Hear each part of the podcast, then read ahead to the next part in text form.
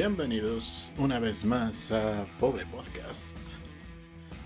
Y hoy, en ese ritual que hemos llevado martes a martes durante los últimos 3, 4 años, ya no sabemos cuánto llevamos aquí. Claro. Durante los últimos 3, 4 años hemos hecho esto, así que hoy por primera vez, martes de cómics, o cómo es esto. Sí, es la primera vez que vamos a hablar de un cómic que no sea para burlarnos. ¿Cómo dices? Ah, mi anillo. Ah, claro, qué bueno que lo notaste, Ernesto. Sí, es mi anillo de cómics. Como podrán darse cuenta, soy un fan de cómics. Tan fan de cómics soy que este es mi anillo que me compré hace unos cuantos días nada más. Eh, para hablar sobre esto de cómics. Pues sí, vamos a empezar a hablar de esto de, sobre cómics. Una, porque dijimos, creo que en el mundo no hay suficientes eh, personas treintañeros con sobrepeso en internet hablando de cómics. Yo creo que seremos de los primeros, ¿no? Si acaso en Estados Unidos habrá uno que otro, uno que otro hombre mm, con sobrepeso en sus treintas hablando de cómics, me imagino, ¿no?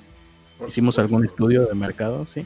Ah, antes que nada, yo soy Carlos Arispe, soy el más importante de nosotros dos y en un segundo plano y mucho menos importante, aunque seguramente se ve mucho mejor por la definición de su cámara, Ernesto de la Vega. Hola, ¿qué tal? Muy buenas noches.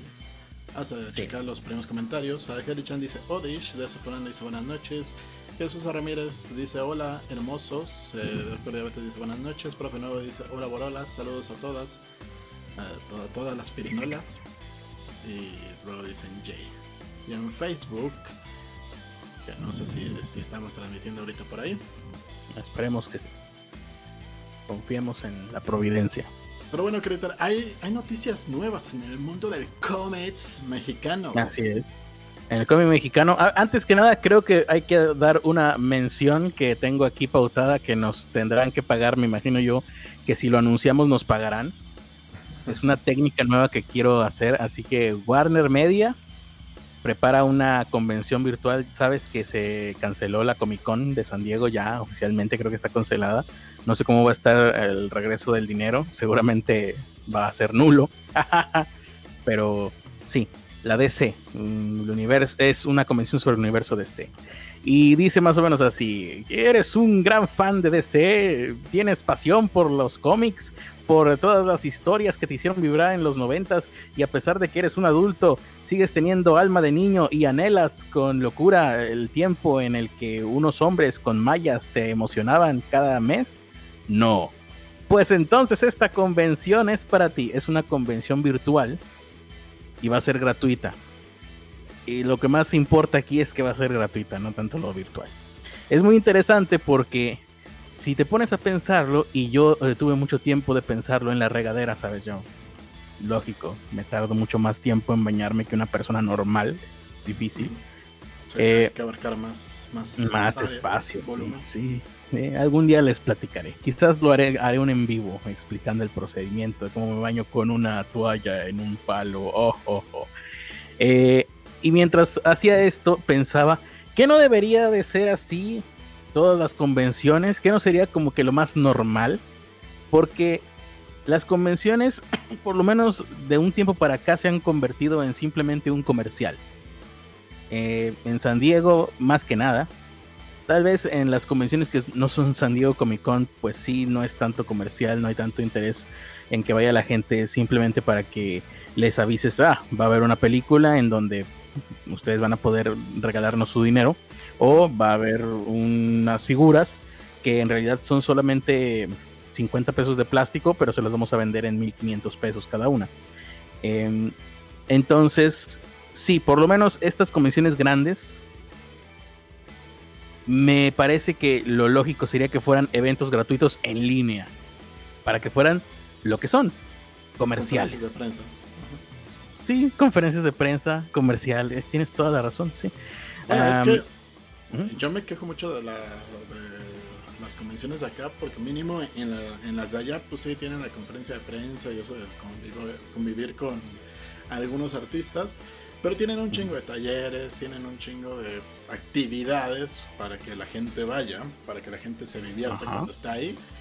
Y las de aquí, las que yo he conocido, son un tianguis. O sea, es, un, mercado bonito donde a veces bonito, ¿eh? a veces está hecho un asco. Donde tienen un Caray. montón, un montón de puestos, donde te venden un montón de productos a precios regularmente más caros.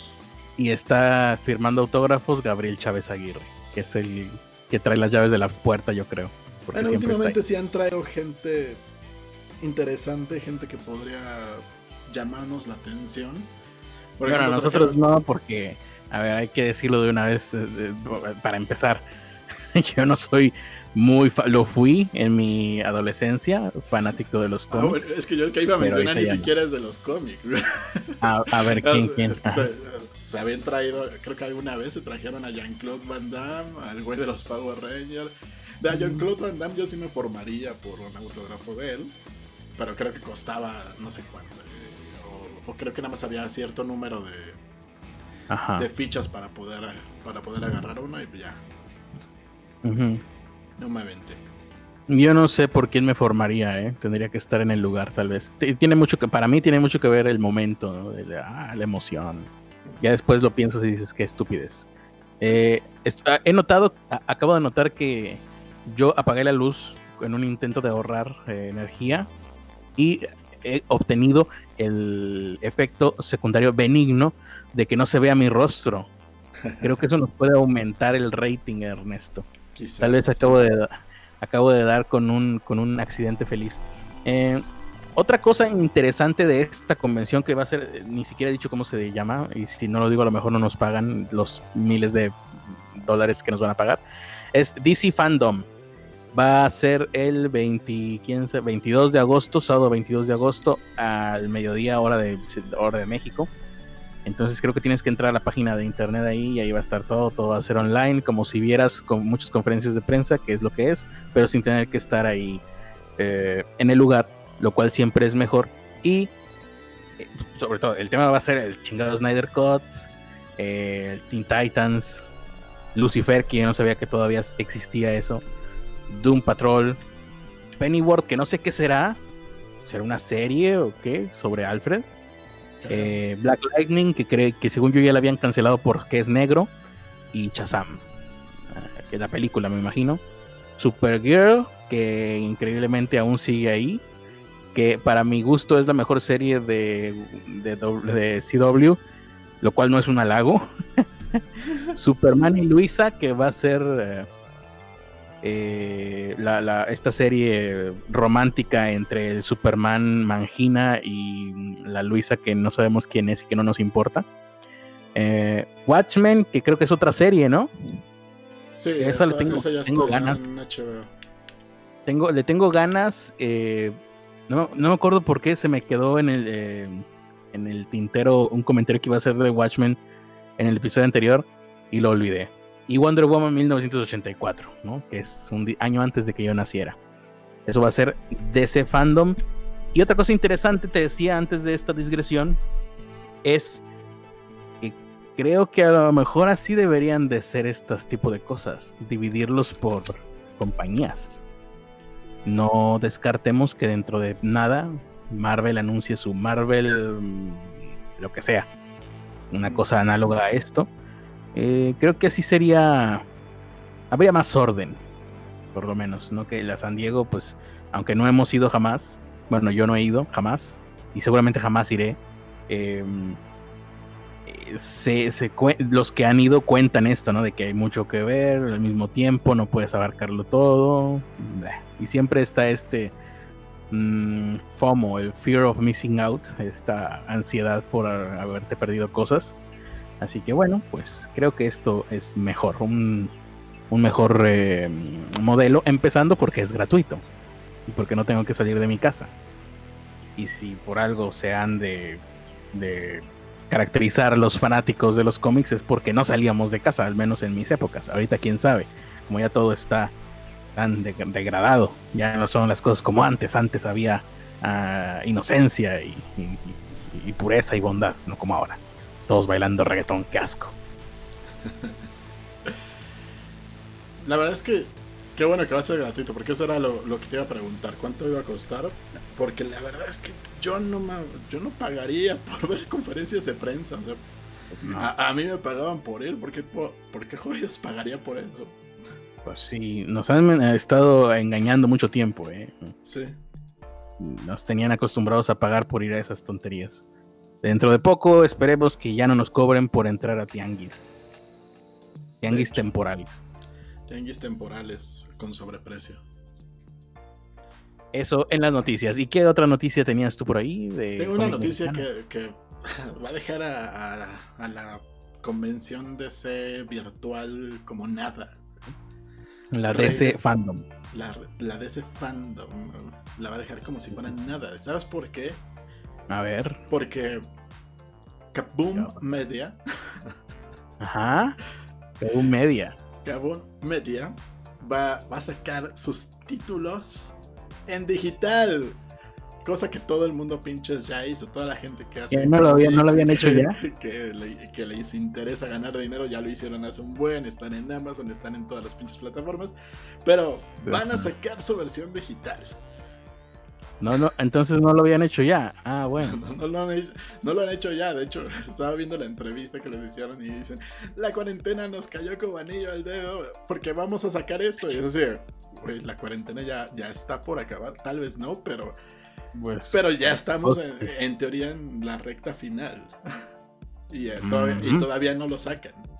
No lo sabemos, pero vaya, por lo menos llevamos que cuatro meses, tres meses, entre tres y cuatro meses de cuarentena llevamos.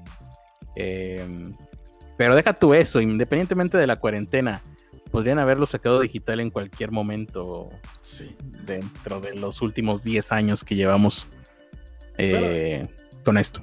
Pero lamentablemente, ya sabes las, ocurrencias de Oski, no van a entrar a Amazon, no van a entrar a Google. Van a crear su propia plataforma para que nadie los pueda ver y nadie pueda acceder y sea más difícil ah, para sus clientes conseguirlos. Ok. Hagan los PDF y cuélguenlos en Dropbox y ya se chingó. Pues sí. y por, último, en, estas noticias tan importantes, algo que sí. sí. me da gusto y es que prometieron que va a regresar Cartoon Media. ah, muy bien. Cartoon Media. Ya nos hace falta Jiribilla, así que es algo que agradecer. Y también para mostrársela a las nuevas generaciones, la jiribilla me, refiero. Sí. No, no Carmatron, desde luego que no. muy bien. Yo, yo creo que en su plataforma jamás lo compraría yo. Pero si estuviera en Amazon y estuviera a un precio decente, más o menos a la par de los cómics normales de ese tipo, tal vez sí me aventaría a comprarlo en Amazon. Eh, la pregunta es: ¿para qué? Porque pues, si quieres que viva la jiribilla más, a veces hay que contribuir a la maldad. Mm. Yo ni por eso lo haría. El mundo, el mundo ya es como es, ya está como está. Dejémoslo que, que siga su curso. Bien. Em, esas son las grandes noticias que tenemos. Una más, una mejor que la anterior.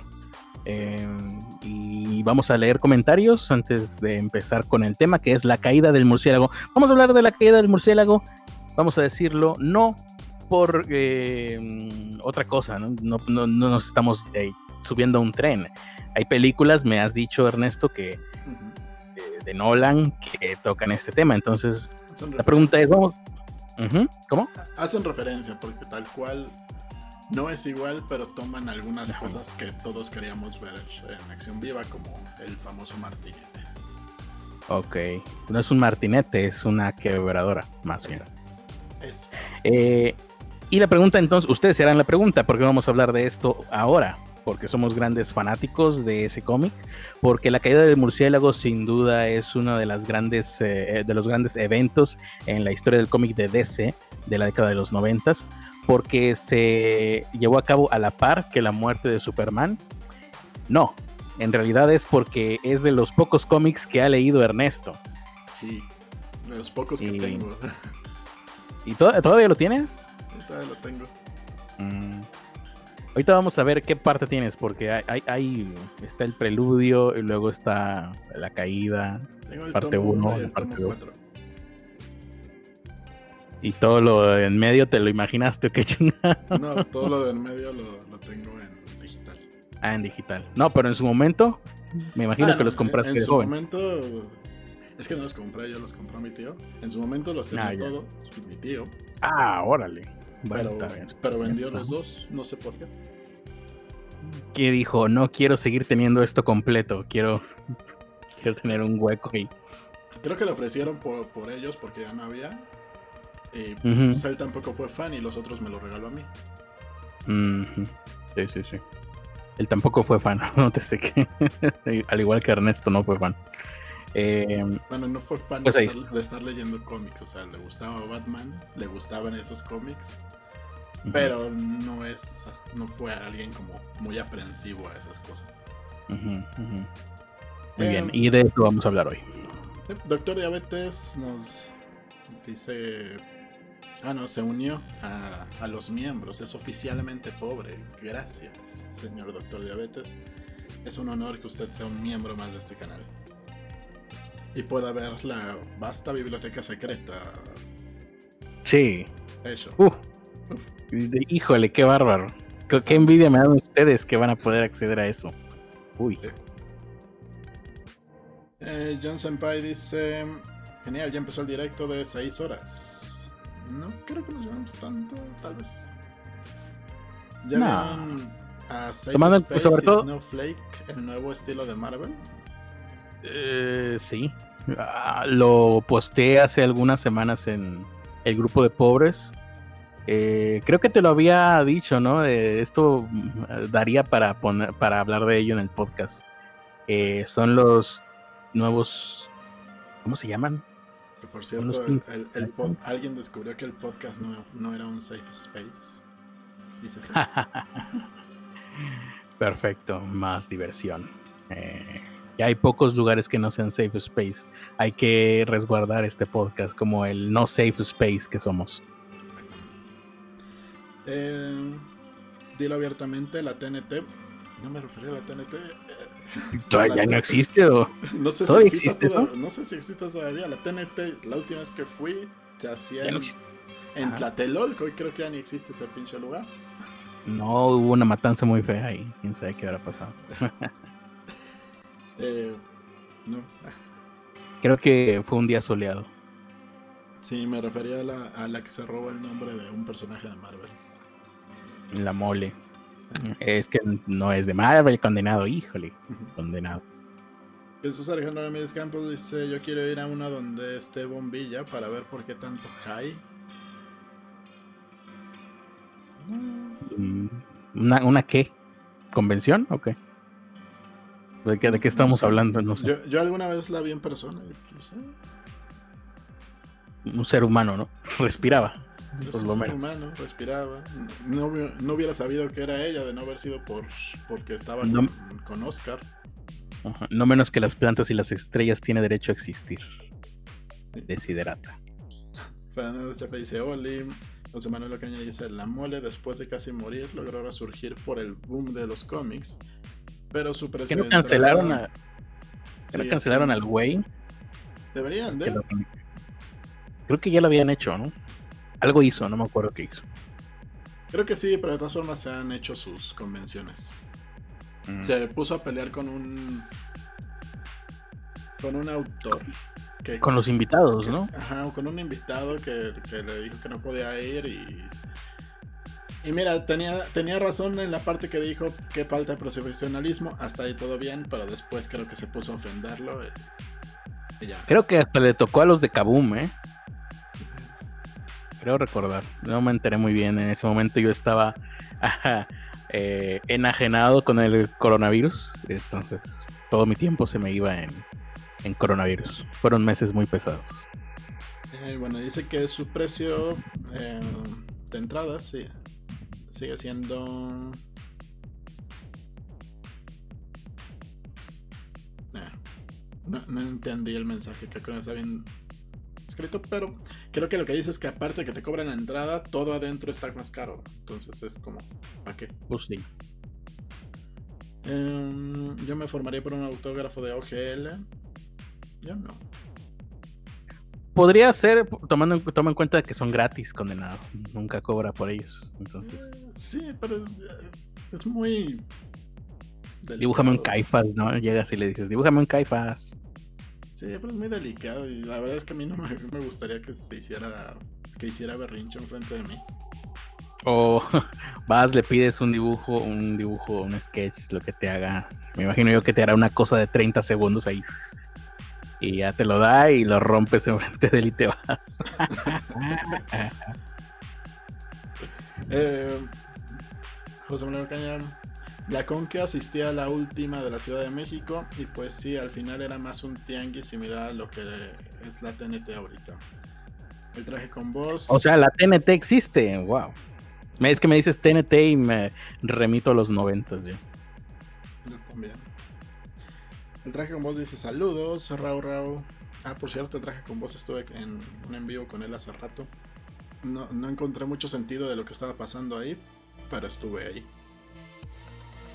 Creo que estaba buscando. Sí, me estoy escuchando. ok, sí me estoy escuchando bien yo, porque de repente creo que te me, te me cortas, pero ha de ser cosa mía. Entonces a lo mejor quito el video, ¿no? Pues yo sí te escucho bien. Ok. Bien, si cualquier cosa me dices para quitar el video en ese momento. Ahora dice, deberían de hacer como en los videojuegos que Sony, Nintendo y Xbox hacen sus conferencias por internet. Pues sí. Yo estoy feliz eh, de que este miércoles sea el primer martes de cómics. Así es, condenado. Oh, nos descubrió Clitter. Ah, te descubrí a ti, yo ayer estaba puesto. Me tomé una, un modafinil y me quedé despierto hasta como las 5 de la mañana. Pensé que iba a haber transmisión y me tomé uno como a las 9 de la noche. Lo siento, tenía, trabajación. Hoy también, pero hoy no tenía entrega. Eh, Fernanda Chapa dice, y de mí te acuerdas que llegará el fin de año y no habrá publicado nada en digital los cachunes.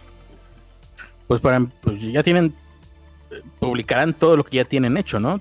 Que son como cuatro revistas. Pues pues sí, sería lo más. sí. Lo más lógico, que lo que ya hayan trabajado en los últimos años, ya lo tienen ahí, nada más es subirlo y que la gente pague. Mm, así es, Jesús, es martes, martes de cómics. Primero los, los uh, trolls fueron los que sacaron originalmente eso en digital antes que ellos, fíjate. Sí. Todas esas madres ya las tenemos en digital, las tuvimos y ya hasta las tiramos, yo creo. De eso estaba hablando con, alguien hace rato, así como todo, todo el mundo saca dinero de, de los Kabum menos los Kabum. eh, bueno, los Kabum y nosotros también aquí en Pobre Podcast, Tampoco les dedicamos mucho, así que. Eso sí. Solo para que Cybercholito los mantenga en lugar de Body. Dice Fernanda de Chapa. No lo haga compa, no compre Carmatron. Mm. no, creo que. Es tan necio que no creo que lo, lo llegue a hacer en Amazon. Va a ser así como de. Ay, no, mi plataforma porque este es nuestro camino y este es mi. De, Primero nos depositan en la cuenta Saldazo y luego les mandamos un link secreto. Para... es neta, que estaban diciendo, estaban diciendo, sí, si ustedes quieren un, un ringtone de Saseki, no sé qué madres, pueden pagar 300 ah, pesos y depositar en, en la cuenta de los Kaboom y luego les mandarán un correo con el audio de regreso. ¿Eso fue real? No. Pues, yo vi el comentario, no sé si fuera real. No, pero no lo dijeron ellos, o sea, no lo dijo Oscar. Creo que lo dijo Javo, pero no sé si era su. No, no me fijé si era su cuenta real. Ah. Eh, Carla Pium. Quisiera que de verdad estuviéramos en la recta final. Sí. También. Con esta luz el maestro se ve más privilegiado. Sí, de hecho te ves más privilegiado. Gano más dinero. Sí. Por el mismo trabajo. Em, José Manuel Ocaña dice, si pareciera que pareciera que haces un white face. Creo que me está saliendo mejor este white face que el que hice una vez. Con la crema. En vivo, sí. Uh, Chapa, yo preferiría comprar los cómics de Spider-Man de Spawn y Nintendo Mania Y era todo lo que me alcanzaba con mi dinero de niña. Ah, ya, ya, ya. Spider-Man, Spawn y Nintendo Mania. ¿Quién? Fernanda Chapa. Yo compraba Nintendo Manía. A veces. Creo que jamás conocí, creo que jamás conocí a una mujer en aquel entonces niña eh, que comprara cómics, fíjate. No, me tocó. El único cómic que yo compraba era Los Simpson. ¿Tú, tú Ernesto? Ajá. Mm. Era el único que, que siempre quería comprar. Pero nunca tuve así como el orden secuencial. Era así como el que fuera encontrando porque no me sacaban muy seguido. No había, sí, no, también en aquel entonces, al menos eso fue mi experiencia, no, no existía esta ansiedad por tenerlos completos porque era muy difícil. Sí. Entonces te conformabas con lo que tenías.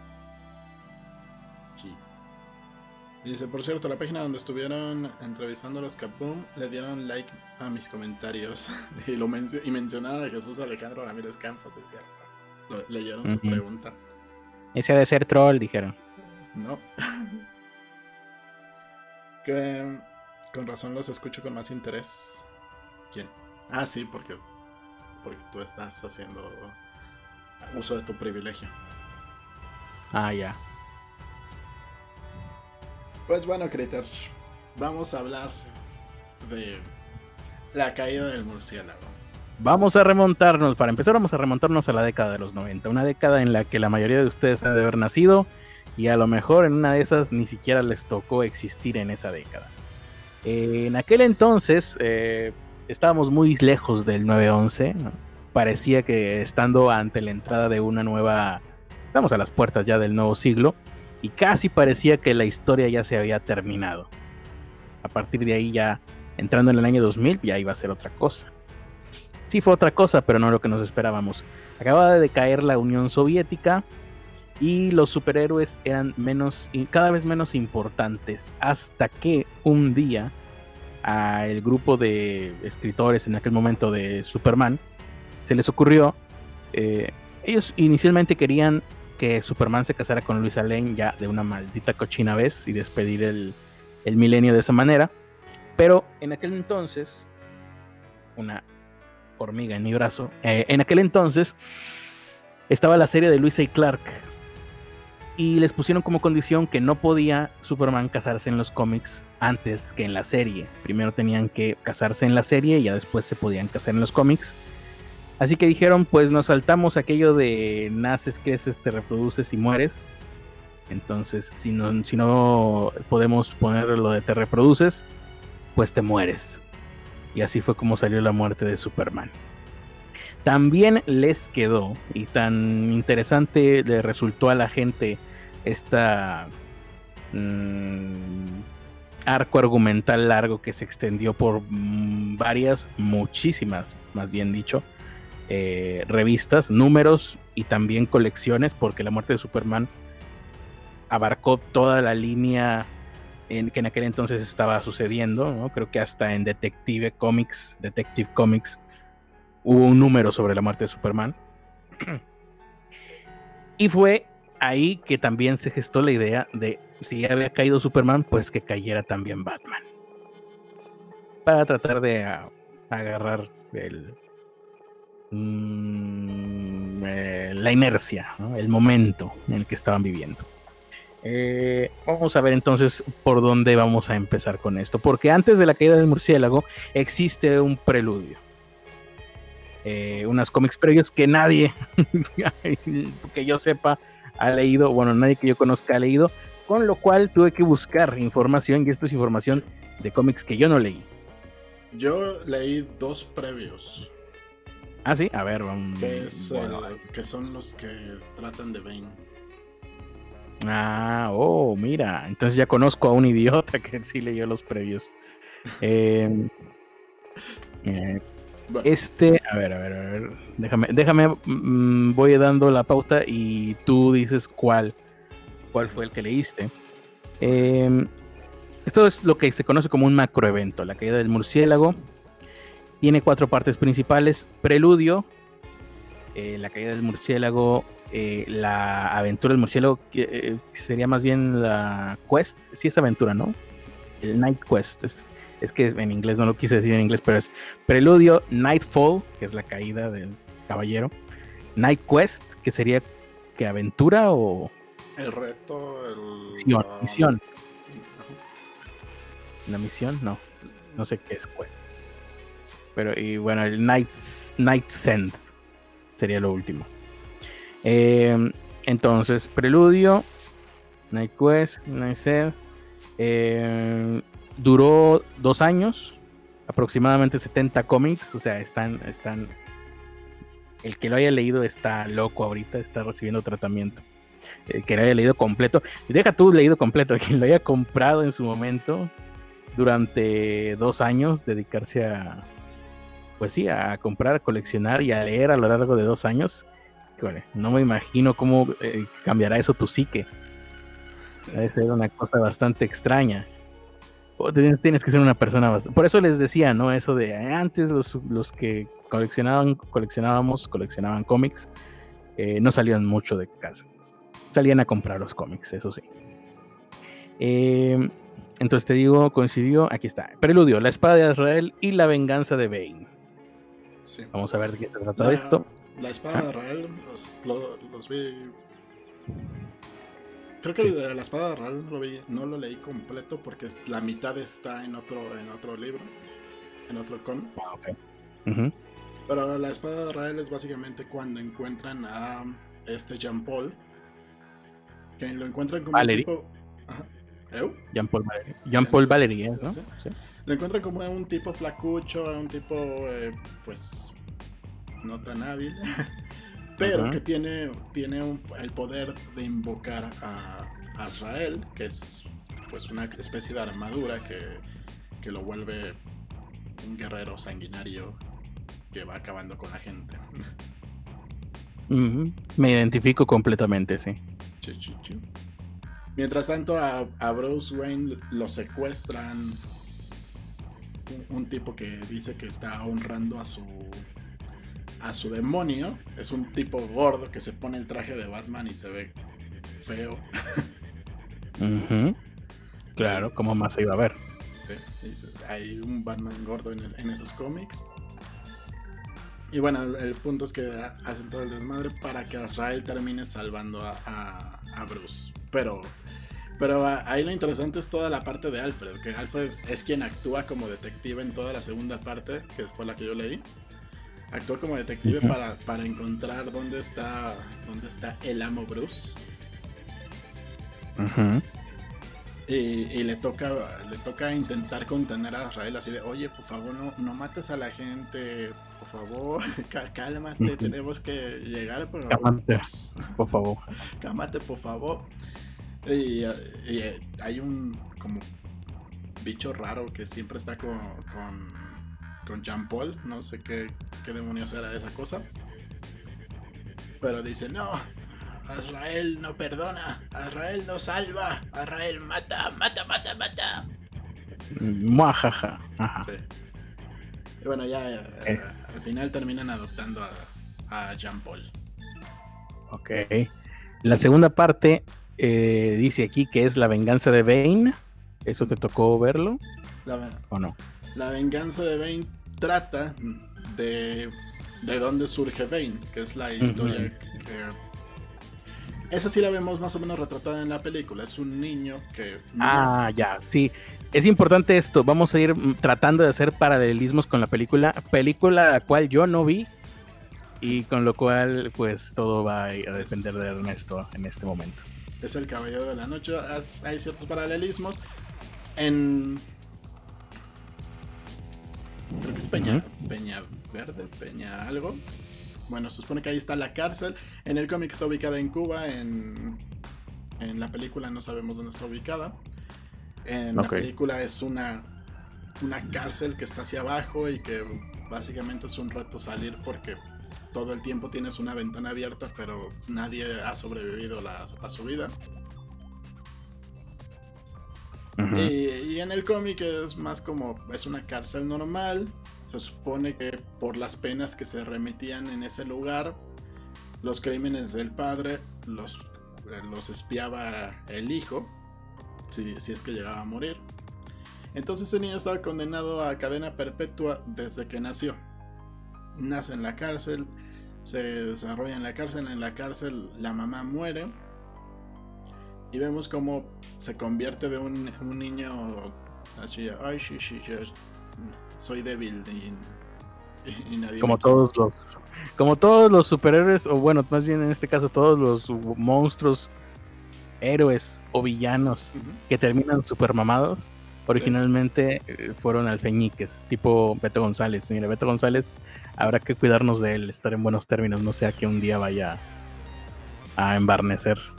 Pues era un niño tierno con su osito. Y cuando se muere, cuando se muere la mamá, el, alcaide de la cárcel le dice así como, "Ya- ya- yo no te voy a cuidar.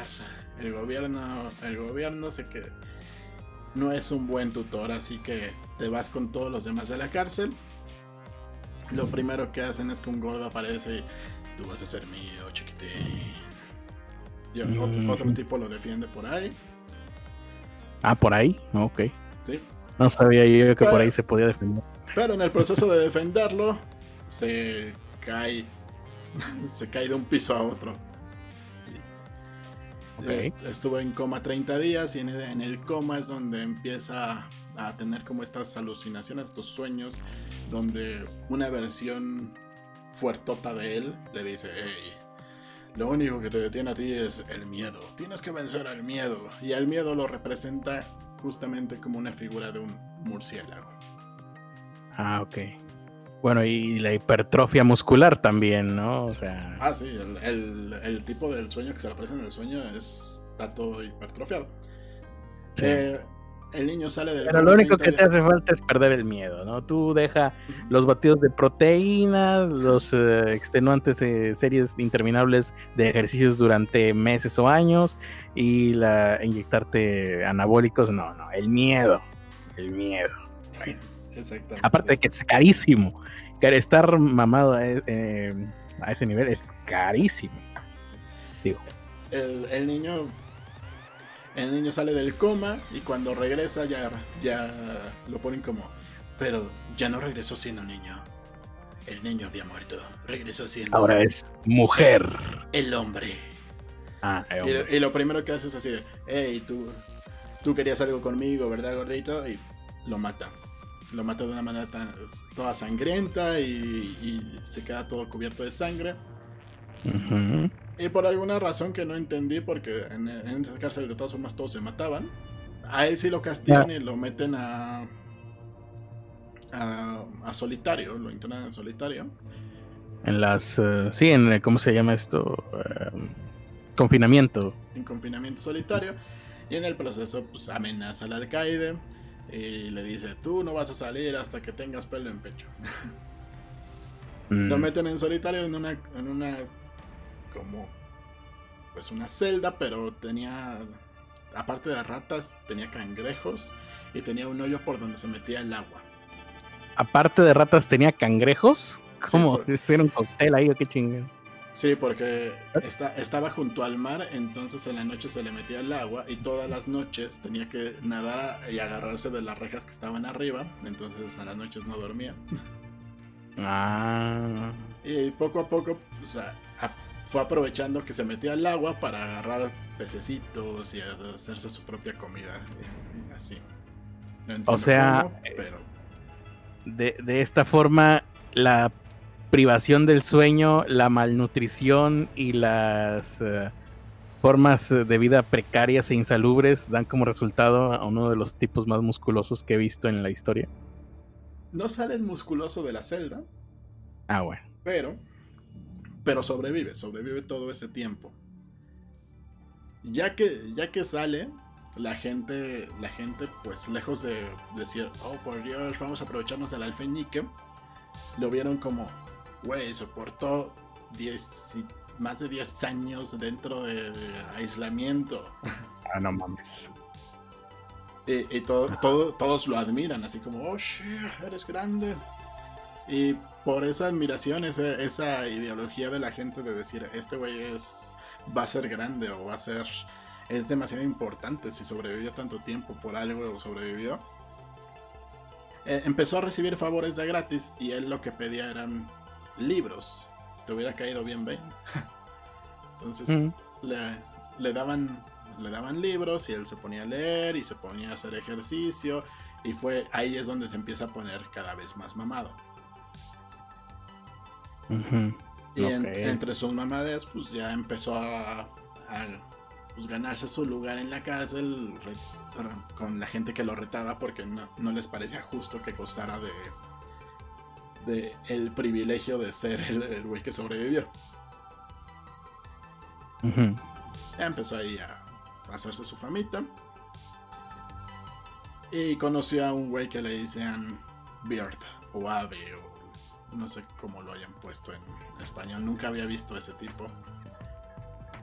Y él empezó a platicar, no, es que Gotham es, muy bonita y está muy padre y yo lo amo y es el lugar donde puedes comprar todo y no sé qué. Y es donde empieza a surgir de él el interés de, Gotham y el interés de un día yo voy a ser el acá de los acás de Gotham. Y le pregunta ah. quién gobierna Gotham y dice, es que no te podré decir que alguien en específico lo gobierne porque hay muchos no, espera. Lo gobierna Batman. Batman, Batman Man. Lo gobierna Adam West. Gracias por Hunter por los cinco doritos. Dice: Hola chicos, ¿cómo han estado? Maestro Critter, un honor. Saludos por Hunter. Saludos. Saludos, saludos. Entonces nos quedamos en que eh, Bane básicamente se hizo otaku de Ciudad Gótica, de Gotham. Ajá. Y, era de los que seguía, seguía ganando en estas peleas que se, que se hacen dentro de, dentro de la cárcel. Y cuando superó 30 personas, como que al alcaide dijo, ah, este tipo va a dejar sin gente, así que mejor hay que hacer algo con él. Y entre, entre muchos guardias tuvieron que pues juntarse para poderlo contener porque los madreaba a todos. Al final lo contuvieron y todo, toda esta parte la cuenta un, doctor que lo conoció cuando, pues desde que era bebé. Y que, ah, que trabajaba ahí dentro de la cárcel. Se parece mucho al origen de. Mm, ¿Cómo se llama este otro? Eh, Doomsday. hay un doctor que lo conocía desde bebé. Que, no sé si al final lo terminará matando también. Nah, bueno. Bueno, en la cárcel al parecer hacían pruebas para, para este, el poison, el veneno que, que, le ponen a, a Bane. Eh, que es un, un, super esteroide que los pone super mamadísimos, pero la mayoría de la gente no, no lo sobrevive. Porque es el que es el eh, gas este que da miedo, ¿no? ¿O no? No. ¿O simplemente es venenoso? Es, un superesteroide, pero sí tiene partículas de veneno y tiene partículas de un montón de cosas que alteran el cerebro. ahí te lo explican según muy científicamente. Seguramente no tiene nada de sentido para un científico. Pero, claro. pero el punto es que está hecho con veneno y está hecho con, con esteroides y con un chingo de cosas que, que te ponen bien acá. Bien super power. Todos se le morían y le dicen necesito otro y lo necesito de inmediato. Y tiene que estar mamadísimo, tiene que estar más, tiene que ser uno muy fuerte. Y ahí es cuando dicen, tiene que estar mamadísimo, hijo de su pinche madre. Es cuando dicen, yo conozco uno así. Y al alcaide, pues de todas formas no le importaba si Bane moría o no. Así que se lo llevan. Y tal cual, le hacen todo el tratamiento, le hacen primero, primero ven que resiste el veneno y, lo resiste y, ahí sí se pone todavía más mamadísimo hijo de su puta madre. Es cuando le, hacen los injertos en la cabeza que son justamente para, para recibir el veneno directamente a su cerebro. Ajá. Oh, de ahí viene. Sí. Y mientras el, los otros estaban distraídos. El doctor, el que lo conocía desde bebé, que también pues, era. Era uno de esos doctores que meten a la cárcel y los terminan ahí metiendo así como, ah, tú serás enfermero de aquí de la cárcel. El doctor se roba una muestra y empieza a trabajar dentro en replicarla, cosa que te explican que el señor ya lo hacía porque lo hacía para crear drogas. Para, pues para toda la gente que estaba dentro de la cárcel que necesitaba drogas. O sea, todos, sí. Todos. Entonces ahí es donde se explican de dónde pues se saca eh, la fórmula para poder seguir reproduciendo, porque pues ya no va a trabajar con la misma gente. Bane se hace el muerto, lo tiran a la bahía. Y de ahí no sé qué, no me acuerdo qué, qué es lo que hace, le rompe la madre un tiburón, empieza a nadar y después regresa a la cárcel y mata, mata a todos. menos al Al-Qaeda, porque hace una negociación para que le den un helicóptero por eso.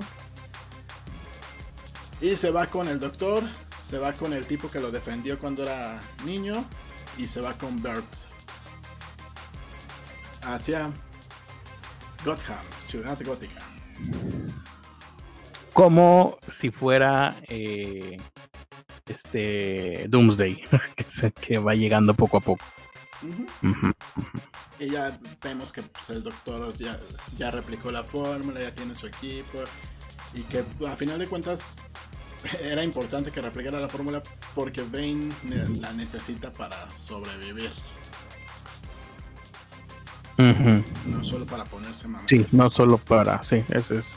Sin eso no vive. Como lo vimos en la película de Batman y Robin. y bueno, en, Aparición estelar de Bane. Cinco minutos. En comparación con la película, más o menos similar, un niño que sufre, que está todo el tiempo encerrado, que de alguna manera logró hacerse para sobrevivir dentro de la cárcel. Y solo que ahí él no es el que sale, sino que alguien lo saca. Pero pues era el güey más fuerte y la máscara en, la película es porque era la única manera de salvarlo. Como Iron Man. Ajá. Más o menos. Y ahí quien cobra importancia es eh, Talia. Talia al Ghul. Pero realmente cobra importancia en el discurso porque en, en la película pues todo el tiempo se trata de Bane y de Batman. Hablando de la película, ¿verdad? Sí, porque me, medio perdí. Sí, ahorita estoy hablando de la película. Se supone que todo el. Eh, te ponen a Talia al Ghul. La hija de Ra's al Ghul, por si algún despistado por ahí, no sé. pues ya te la ponen como un personaje más casi toda la película y hasta el final dicen, ah, pero todo se le ocurrió a ella. Y ya, eso fue su importancia de Talia al Ghul. por mujer y en esta. Ah, no, esto, esta película es previa a toda esta época, ¿no? Sí. Sí. Ah, bueno, de todas formas sí se rifa ahí unos madracillos, ¿no? Pero... pues sí, en la parte de, Tenemos que darle importancia a Talia. ¿Qué hacemos? Ah, todo se le ocurrió a ella. Perfecto. Bien, estoy de acuerdo con eso, dijeron todos. Y hasta ahí eh, son las dos secuelas de la venganza de Bane. Muy bien, a ver, espérame, porque ya se me cerró aquí todo lo que tenía abierto y valió versión. Bueno, eh, tenemos entonces, esta vez el preludio nada más. Ahora vamos con la caída del murciélago, parte 1, parte 2, pero antes no sé si en lo que yo logro recuperar aquí, lo que tenía abierto, no sé si tengamos ya comentarios de la gente.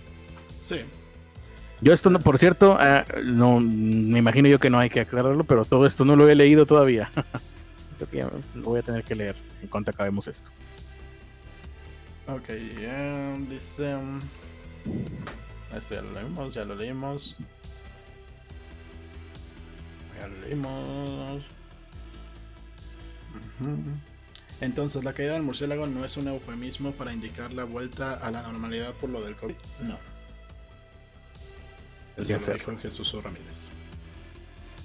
Sí, se, nota que lo dijo. King González Hernández dice, los cómics y revistas eran cosa de ricos cuando era niño. Hasta la prepa comencé a comprar mangas, pero muy de vez en, cuando era eso o comprarme mi sándwich.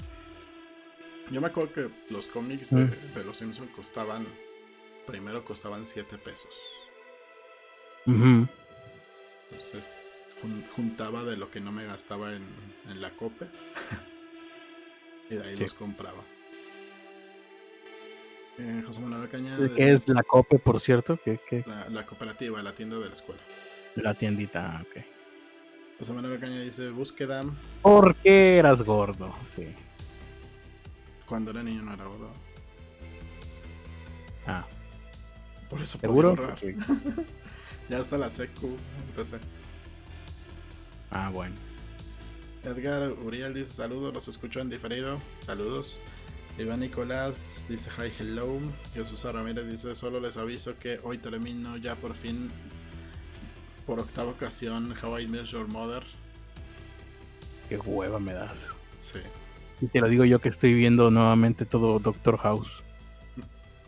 Luis Amarripa dice buenas noches. Saludos Luis Amarripa. Jesús Alejandro Ramírez Campos. O sea, Bárbara de Regil se le apareció a Bane en su estado comatoso. No, se le apareció eh, Eso explicaría mucho, ¿eh? Pero, Lo de Bárbara de Regil. Pero era un nombre y estaba mucho más grande que Bárbara de Regil. no mucho más grande, me imagino. Bárbaro de Regil. Em, como que no se infla con una sustancia que, crea la hiedra venenosa. No.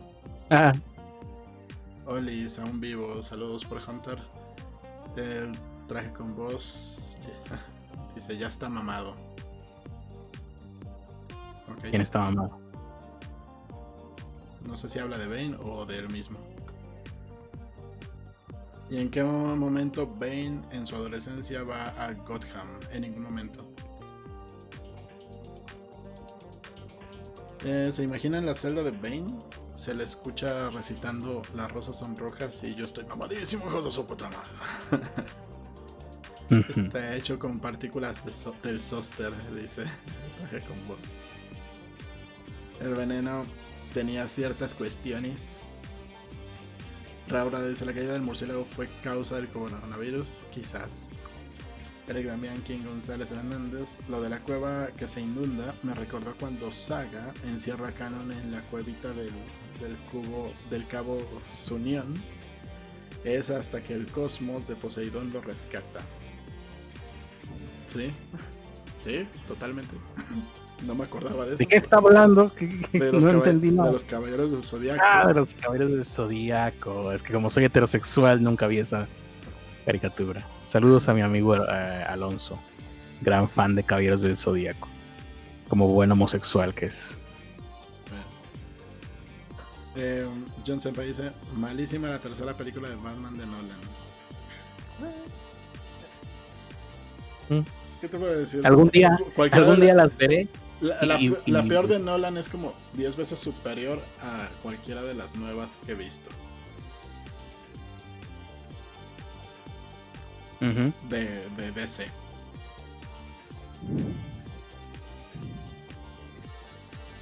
Y ya son todos los comentarios. Muy bien. Ah, bueno, espérame, dejar de checo Facebook. Jordan Alessandro, salúdame. Saludos, Jordan Alessandro. Haz corazón noble. Buenas noches. Buenas noches. Ahora sí. Ahorita estoy tratando de medio ojear nuevamente los, los cómics eh, en digital de la caída del murciélago. Y recordé, he recordado que tenían muy buenas portadas. Por, um, tal vez no técnicamente hablando, pero eran sugerentes las composiciones que se aventaban. En, eh, sea quien sea que haya sido el artista de esas portadas. Porque no hay, varias páginas porque yo lo, que leí fueron los tomos. Sí. Pero supongo que todo eso se dividió en un chingo, chinguero de cómics. En los tomos, hasta donde yo recuerdo, incluían las portadas. Sí, hay, varias, hay varias páginas que son pues es que es, toda la plana. Y dije, lo que me imaginaba es que eran, eran las portadas de los cómics. De, sí, sobre todo porque traían el precio ahí. y decían Comic Code Authority. Pero sí, y el número. Había unas muy chidas. Muy bien. Empezamos entonces con la primera parte que hasta donde yo tengo. No sé si tú tengas por ahí los cómics que para ir viendo al mismo tiempo, Ernesto. Que seguramente tú los tienes más frescos. Creo que tú los estabas releyendo hace rato. Releí los que me importaban, que es hasta, hasta el momento crítico de Batman. Ok. Entonces empezamos con el episodio de marionetas, en donde salen, son liberados todos los presos de Arkham o no. Sí, sí, porque nada más estoy viendo a ojo de pájaro, ¿eh? abuelo de pájaro más bien. Sí, lo que, lo que pasa ahí es que este, este Bane empieza a vigilar a Batman, así de a ver qué hace, qué, es lo que está haciendo. Y ya es cuando, cuando Bert le dice, ¿sabes qué? Hay alguien que nos puede servir. Pero esto es lo interesante del, plan de Bane, y esto fue lo que me, me gustó mucho de esa historia, que normalmente, bueno, normalmente cuando hacen alianzas los villanos es de que se juntan y, se, y negocian así, ay, sí, sí, vamos a, vamos a acabar con, Batman y todo termina mal porque pues todos son unos culeros.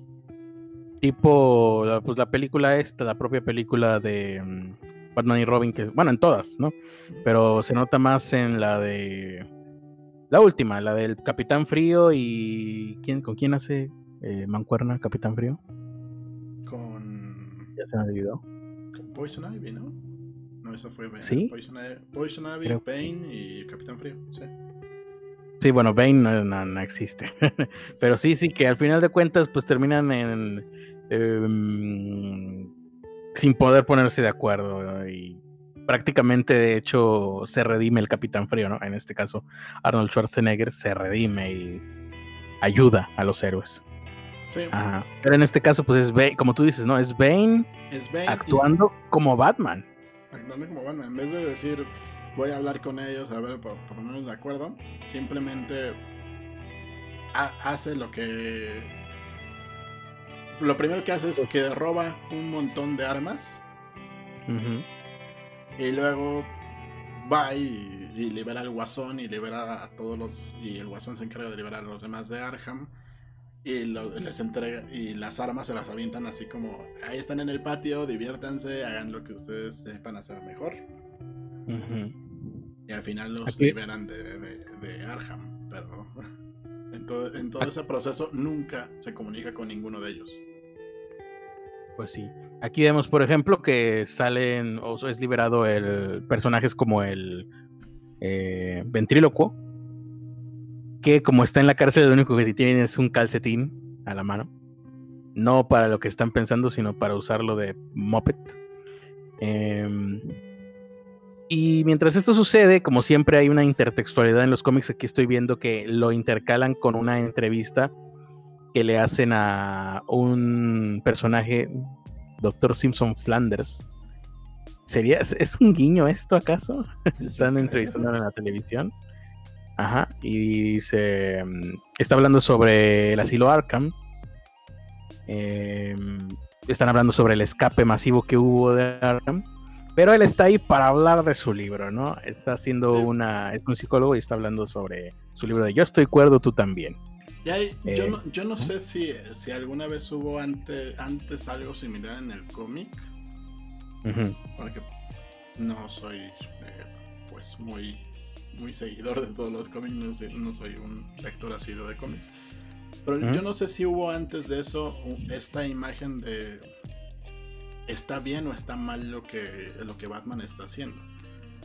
Y este, es este Doctor Simpson es de los primeros que te ponen, bueno, de los en, este cómic es el primero que te ponen ahí en pantalla diciendo, no, no, lo que pasa es que todas estas personas son víctimas de Batman, están obsesionados con Batman.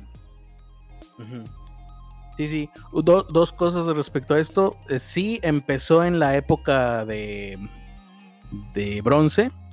Estamos hablando de los 70 para acá. Pero este cómic en específico, que es La caída del murciélago, ya estamos en plenos 90. Así que sí, ya venía, sobre todo con toda la obra de Frank Miller respecto a Batman es eso, básicamente, ¿no? De ver, a ver, aquí está pasando algo muy raro porque llevamos eh, en ese entonces que serían 50 años, no menos, 40 años, eh, con un superhéroe y un montón de supercriminales. Entonces algo no está funcionando aquí. Aquí hay algo que ya se eh, enquistó. Y es donde empiezan a, checar eso, como tú dices.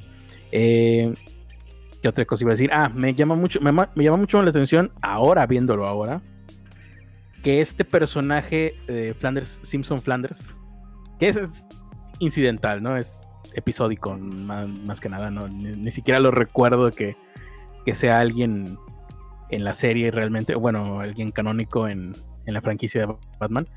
Pero eh, me llama mucho la atención que, como lo veo yo en el cómic, es una especie de contrapunto negativo. Es una lo ponen como una especie de el, el necio que no está viendo que los villanos son villanos y le quiere echar la culpa a Batman. Eh, cuando en realidad ahora y con el paso del tiempo muy seguramente la opinión de Simpson Flanders no solamente es mejor aceptada, es la opinión generalizada de todo mundo del momento en el que estamos viviendo como sociedad.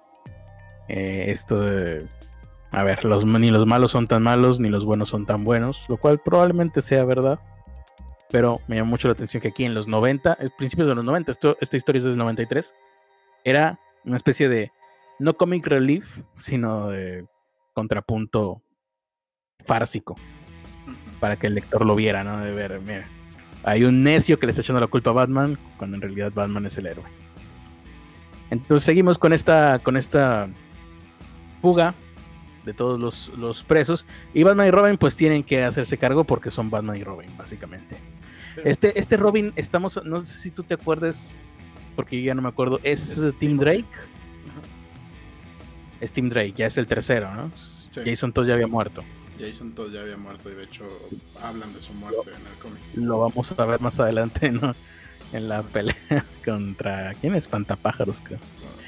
Eh, entonces, pues, no sé, ahí tú también lo estás ojeando, ¿no? No sé si veas alguna cosa que te llame la atención. Ahí yo veo, pues, más que nada estoy recordando ahí las viñetas y hay un tipo enorme que es el que vemos en la portada del cómic em, que trae ahí eh, eh, vemos a Robin que se separan en algún momento y pues Batman se enfrenta al musculoso obviamente y Robin se enfrenta a un güey que trae un pájaro en la mano y no, no piensen mal me refiero a un águila que la trae eh, y trae un guante especial para que se pose ahí el águila, ¿no? Esta es una pelea. Un halcón. Un halcón, sí, tienes razón. Un halcón, y bueno, mientras Batman les, se está partiendo la madre contra el musculoso, Robin se está partiendo también la madre contra el águila, el halcón. El halcón. El dibujo es otra de las cosas que mm, acabo de recordar. Es malo. Para lo que estamos viendo, para, para lo que significa, o para lo que se iba a significar más bien, a futuro esta saga de la caída del murciélago. Eh, no cambia de tomo a tomo, ¿eh? Sí, sí, sí, sí. Pero recuerdo que en la mayoría, en la mayoría del, del, cómic se mantiene así. o sea... la parte importante que es la primera, sí, el dibujo es mal. Y la última parte, en teoría, pues ya es un dibujo que parece más digital. Ah, ok. Esa no la recuerdo tanto. Pero no me gustó nada. A, lo mejor ahorita llegaremos allá. Eh, por otro lado, las portadas son muy buenas. De hecho, aquí para las portadas, mm, lo que más me llama la atención ahora ya viéndolo como adulto, es la técnica que utilizan, que seguramente eh, se nota, es em, se basan mucho en fotografías o más bien en referencias fotográficas. Se ve ahí, ¿no? Por el uso de, sombras que hacen más que nada. Eh, aquí la primera parte de la caída del murciélago es donde vemos a Batman siendo cansado, extenuado por todos los villanos, pero básicamente porque ese es el, plan maestro de, de Bane de hecho, Bane, Bane cuando hace el robo de armas y cuando mata a jefes criminales de la mafia, él ya se da cuenta de que Batman no está, no está en el 100 porque te lo marcan desde un principio. Batman estaba enfermo, estaba cansado antes de que liberaran a los presos. Ya, ya, ya. Ah, ya. Esa parte no, la leí. Pero por ejemplo, ahorita estoy, mm, ya que estamos en, eh, el siguiente capítulo, que es Marcas de Sangre. Bueno, siguiente capítulo, siguiente número, ejemplar, ¿no? cómic. Eh, inicia con una especie de soliloquio de Batman que va en el Batimóvil y dice, estoy muerto y corro a mi tumba. No puedo descansar tras el escape de Arkham. Solo cuatro de los peligrosos han actuado y capturé al sombrerero, a Amígdala, el ventríloco escapó y el cinéfilo murió asesinado. No me acuerdo quién ah. caramba era el cinéfilo. El, eh, momento, en el momento en el que se separan, no, el cinéfilo, el cinéfilo no escapó. En el momento en el que se separan es cuando va con el sombrerero y mientras Batman está con el sombrerero peleando. ¿Sí fue ahí? Creo que sí. A ver. Es cuando Robin está peleando con Bird. Es Bird, el, halcón. Ah, ok, ok. Ah. No, lo ubicaba. Lo recuerdo mucho porque. Eh, pues es, la primera pelea que tienen. Por lo menos en el tomo que yo tenía. Pero, sí. pero eh, bueno, el sombrerero lo que se ocupa es que él, es quien controla al, cinéfilo para que vaya a buscar quién demonios es quien, quien los está controlando, quién, marionetas de quiénes son. Eh, básicamente lo mandó a buscar a Bane. Ya, ya. Sí, sí. Entonces Batman dice, bueno, está en esto Batman pensando eh, no basta y yo me aproximo a mi tumba cuando le avisan que... ¿Cómo se pronuncia Sas? Nunca he sabido, siempre lo leí y creo que sale en la película, ¿no? Entonces, ¿ya se sabe cómo se pronuncia el nombre del güey que tiene las marcas en la piel? ¿O no? Sas. Yo no me lo sé, sé que sale en la película, no, sé cómo se pronuncia. Bueno, el Sas, un asesino que escapó de Arkham, está en la escuela eh, Bates para mujeres mandan escuadrones tácticos, con lo cual ya eh, pues es eh, eh, empatía instantánea, ¿no? Estamos ante un un asesino que es Sas, que no me acuerdo cómo se pronuncia, que, no, no, sé cómo se pronuncia, nunca lo supe, a ver si en el chat alguien nos lo puede decir, que lleva en su piel las marcas de las mm, marcada la cantidad de personas que ha matado y ahora tiene como rehenes a eh, un montón de, mujeres, de muchachas, estudiantes. Y ahí va Batman. No me acuerdo por qué va solo. ¿Le partieron la madre a Robin o qué? no, eh, cuando entra a intentar salvarlas, el primero que se encuentra es con Robin. Eh, casi, le rompe la, casi se rompe la madre entre ellos. Y Batman ahí le dice así como, tú vete a a proteger no sé qué y yo me encargo de este tipo. Vete a ver si ya puso la marrana en, en, Tamaulipas y ya ahí regresas. Van, siendo Batman diciendo yo puedo solo, tú, tú estorbas. Ah, sí, ya me acordé de esta parte donde por poco y se dan en la madre los dos. Sí, sí, sí. Eh, este, e, en esta, técnicamente, ¿no? Vamos, a, vamos saltando de, de tema en tema. E-, está el pinche Sass ahí mm, amedrentando a las chamacas. Batman todavía no llega, se, toma su tiempo, ¿no? Tómate el tiempo que quieras, Batman. Eh, técnicamente el dibujo es competente, no llega a pantallar, ¿no? Para usar términos noventeros. Pero eh, no, te puedes quejar del dibujo en este número. En el anterior yo sí me hubiera quejado. Bien, está, está, ahí está Montoya, creo que es Montoya la que veo por ahí, eh, tratando de... Montoya intenta negociar con Sass. Negociar, termina ella misma como rehén. Y en ese momento entra Batman rompiendo la ventana, pudiendo haber entrado por cualquier otra parte, pudiendo haberla abierto tal vez, no sé. Pero eh, ahí estamos. ¿Qué hace Batman?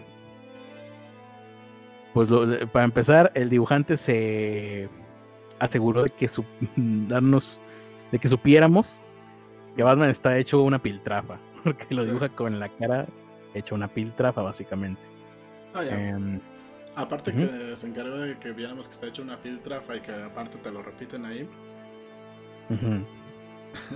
Eh, eh, se avienta, Sas avienta este discurso de tú y yo no somos tan diferentes, tú estás seducido por la oscuridad y bla bla bla. Y la única diferencia entre Batman eh, que, alcanza a decirles, yo no mato. Pues deberías. Porque yo ya maté a dos policías en lo que tú no llegabas. En lo que tú estabas hablando. Sí. Ahí se dan un quien vive. Batman termina rompiéndole todo el hocico. Eh, tienen, prácticamente tienen que detenerlo para que no lo mate. Cuando hace a cinco minutos había dicho que, lo, que no mataba. Eh, y a, se lo quitan de encima básicamente. Y a lo lejos está observándolo. ¿Quién chingados es ese güey? El, del águila, ¿no? El del este, pinche halcón. Exactamente. Sí, lo está viendo desde lejos. De, ah, ahí estás, hijo de tu Ahí lo está viendo con unos binoculares. Se ve abatido, ¿no? y luego te lo ponen y sí, se ve abatido. Eh, cuando termina esa parte, Batman se va a dormir a la azotea del mismo edificio y nadie lo nota. sí, sí. Eh, lo siguiente es lágrimas de cocodrilo. Igual, eh, este, como que en conforme va avanzando la historia, como que va mejorando el dibujo, ¿eh? Sí también te digo. Eh, este es de, sobre Killer Croc. Y ya me acordé que este, esta parte, pues me importó muy poco porque me la salté por completo, me la saltaba por completo. Volvemos a ver, bueno, ahí están, ah, está Killer Croc, ahí está el güey del pájaro. Básicamente lo que están haciendo, como bien dijo Ernesto, Batman se fue a dormir al edificio ese y ahí está dormido. Mientras tanto, por su parte, Robin está eh, tratando de, seguir al del halcón, ¿no? Es lo que está, esa es su misión, ¿no? Creo que está sí. tratando de hacer, por lo que entiendo. Bane eh, dice. No, fue, a buscar dónde estaba Bane, quién era Bane, qué quería, por qué, ah, qué, demonios. O sea, no fue a enfrentarlo, nada más fue. Está espiando a. Sí, ya vi. Está espiando al Bird, a Bane y a los otros dos bocetos que no estoy identificando.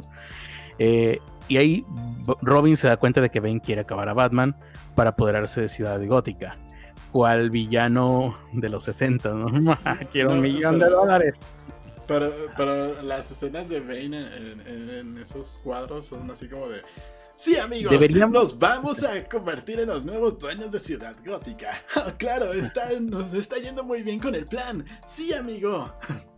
No, no, hay, no encontramos manera de que Bane tuviera relevancia aquí porque pues, es básicamente todos los malos de, la historia de Batman contra Batman haciéndole montón al mismo tiempo para llevarlo hasta la extenuación.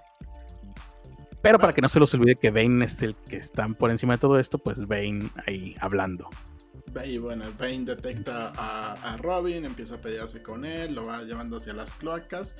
Y es cuando sale Killer Croc y descubrimos que a Killer Croc le rompieron las manos y se las le rompieron los brazos y se las había roto Bane. Entonces, eh, pues Robin básicamente se salva porque Killer Croc estaba ahí. Aquí veo, eh, y a lo mejor vamos a regresar a esto más adelante, en estas intervenciones que hace el doctor Flanders Simpson, o Simpson Flanders, Simpson Flanders, eh, lo veo muy, muy similar a este ritmo que ponía Alan Moore en Watchmen.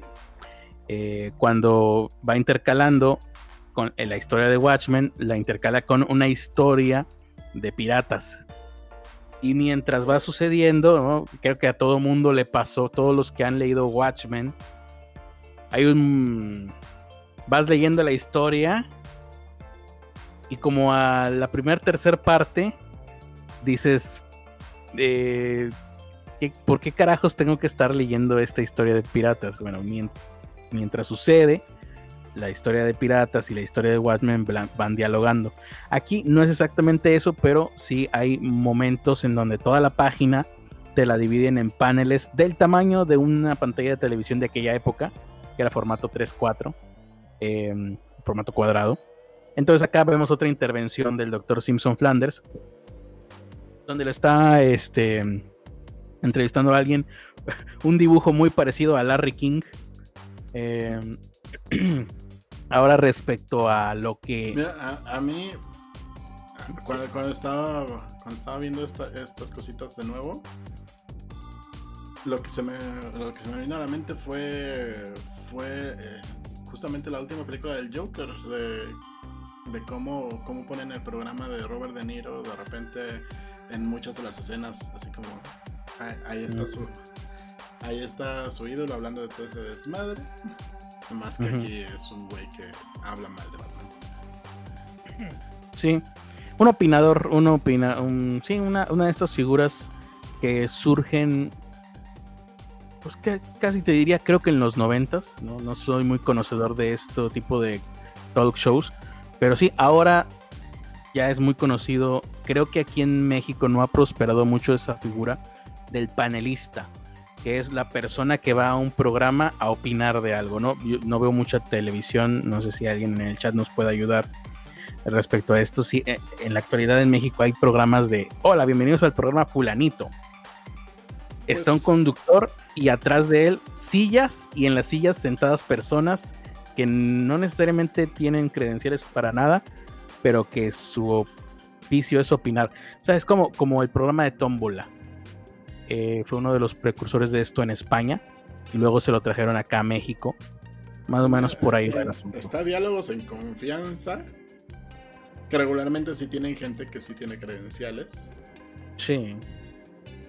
Eh, había otro programa en la, en la mañana de, una, de unas mujeres que invitaban gente igual de panelista.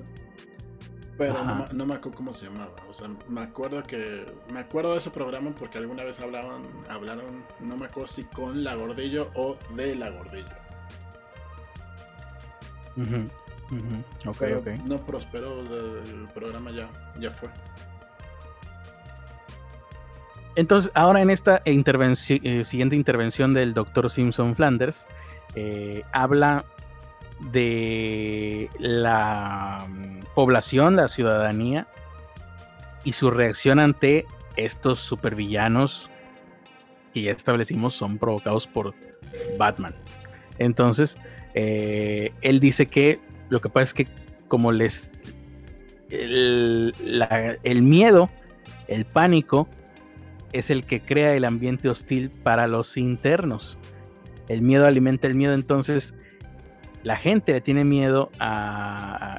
El miedo que tiene la gente está siendo provocada por el miedo mismo de la gente, según su retórica estúpida y retorcida, y que está hecha para que nos riamos de ella o para que antagonicemos con ella como lectores, para mantenernos nosotros en el track de el que está bien es Batman y, se están cometiendo injusticias. Quitan el trapo y no lo ponen, básicamente. Eh, la desconfianza general, dice él, los hace sentir inseguros con su estilo de vida. Y el otro güey, pues está horrorizado de lo que está diciendo. los asesinatos ya rebasan la centena. Ese no es un estilo de vida, ¿no? Por cierto, eh, repito, el libro de, de, este personaje se llama Yo estoy cuerdo, tú también. No me acuerdo si al final lo matan, pero espero que sí. Sí, sí, al final tiene una trama por sí, Ya no me acuerdo mucho. Em, creo que ya voy en la. Creo que. No me acuerdo si lo matan, pero me acuerdo que tiene una trama con Algo tiene que ver. Sí, creo que lo, secuestran y algo le hacen. Ya veremos, porque ya no me acuerdo. Entonces, yo ya voy en la parte, como bien dices, que Robin está en las cloacas está vendado de los ojos, con lo cual pues no se puede defender de Bane. Y básicamente lo que tú dijiste, ¿no? ¿Qué le hacen a Robin? No le hacen... Bueno, eh, Killer Croc trata de pelear con Bane. Pero obviamente no puede porque... Y eso ya lo sabemos porque Bane es el chavo chicho. Eh, Robin...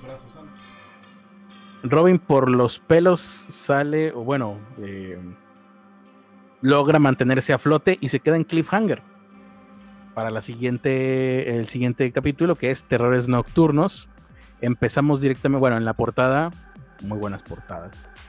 Em, a mi opinión. Eh, vemos que va a aparecer el Joker y que va a aparecer el espantapájaros. Esta es la parte donde le parten la madre, toda la madre al espantapájaros, creo. Recordar. Mm. Eh, o no. Hay una parte donde le parten toda la madre. Hay una parte, pero no, me acuerdo si fue tan pronto. Ok. Entonces vemos que, que Robin está tratando de mantenerse a flote porque cayó en una corriente de una alcantarilla con lo cual uno no, quiere, no, quiero ni pensar qué tipo de agua será en la que va ahogándose Robin. Casi yo le diría, a lo mejor yo en esa situación preferiría ahogarme de una maldita vez. Pero no, él logra mantenerse a flote. Sí, porque aquí el agua te la pintan azulita y muy bonita, ¿no? no quiero saber a qué va a oler cuando, haya salido de ahí. Eh, Batman, mientras tanto, ¿logró irse a su casa a dormir o todavía no? Mm. Si no me recuerdo, está, en el techo. Todavía sigue en el techo. Lo que pasa es que aquí veo que ya está en la mansión con Alfred. Le llega ahí una este, llamada telefónica de que ahora el Joker está haciendo algo. Quien está en plan de Claudia Sheinbaum, el pobre Bruce Wayne, recibiendo llamadas. Eh, ahora qué, y ahora qué. Sí, güey, ya no mames, déjenme dormir una, hora aunque sea.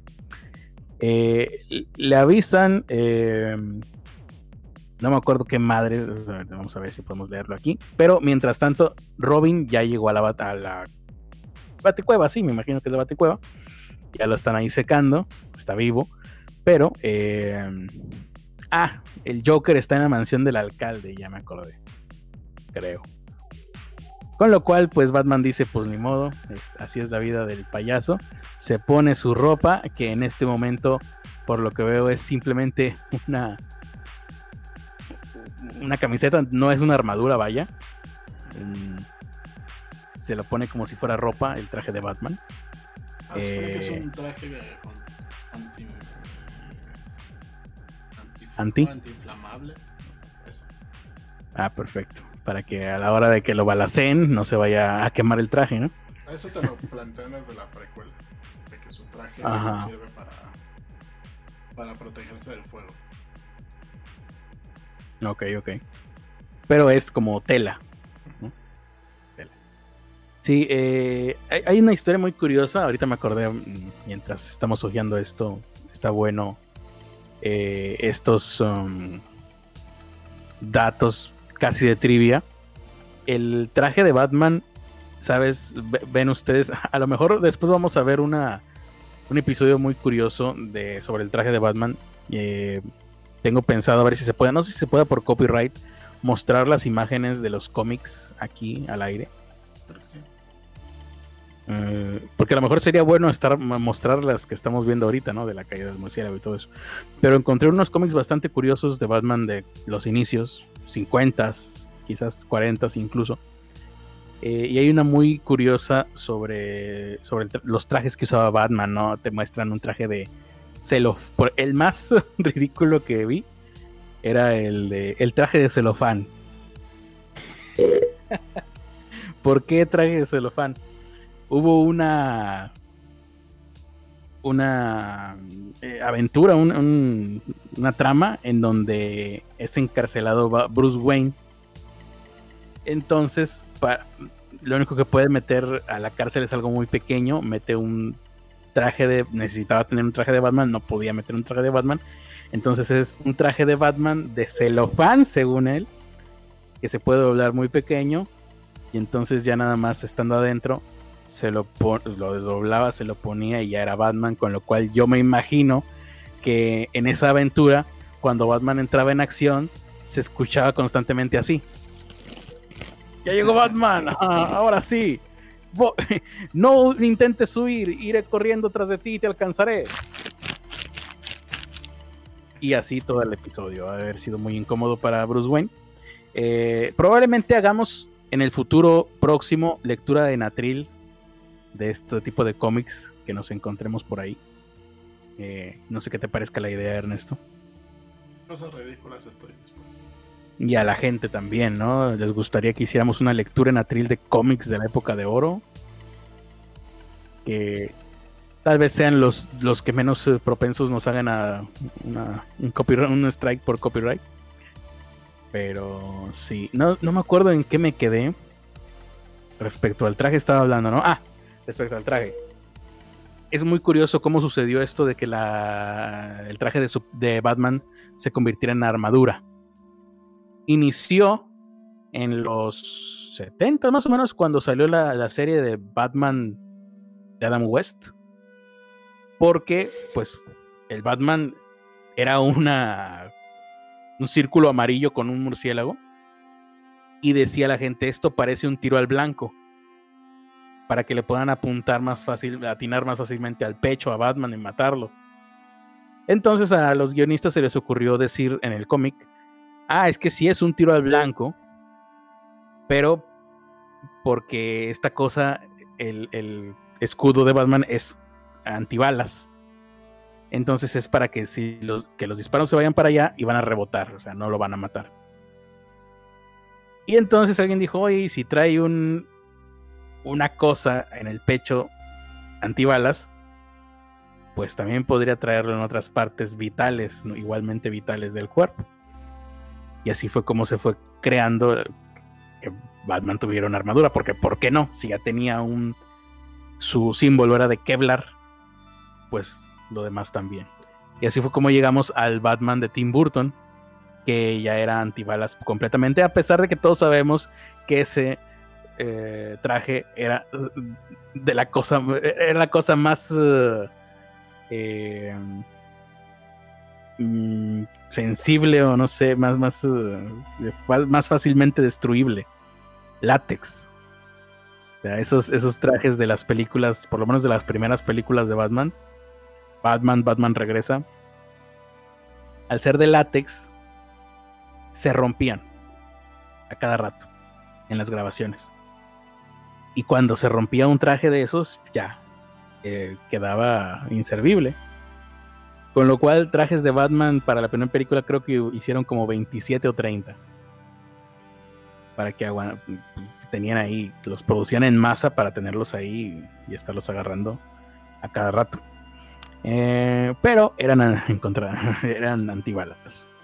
Bien, no sé si tenemos comentarios, Ernesto, antes de continuar. Está la portada ahorita de Terrores Nocturnos ahí. Muy bien. Y ya cancelados por copyright.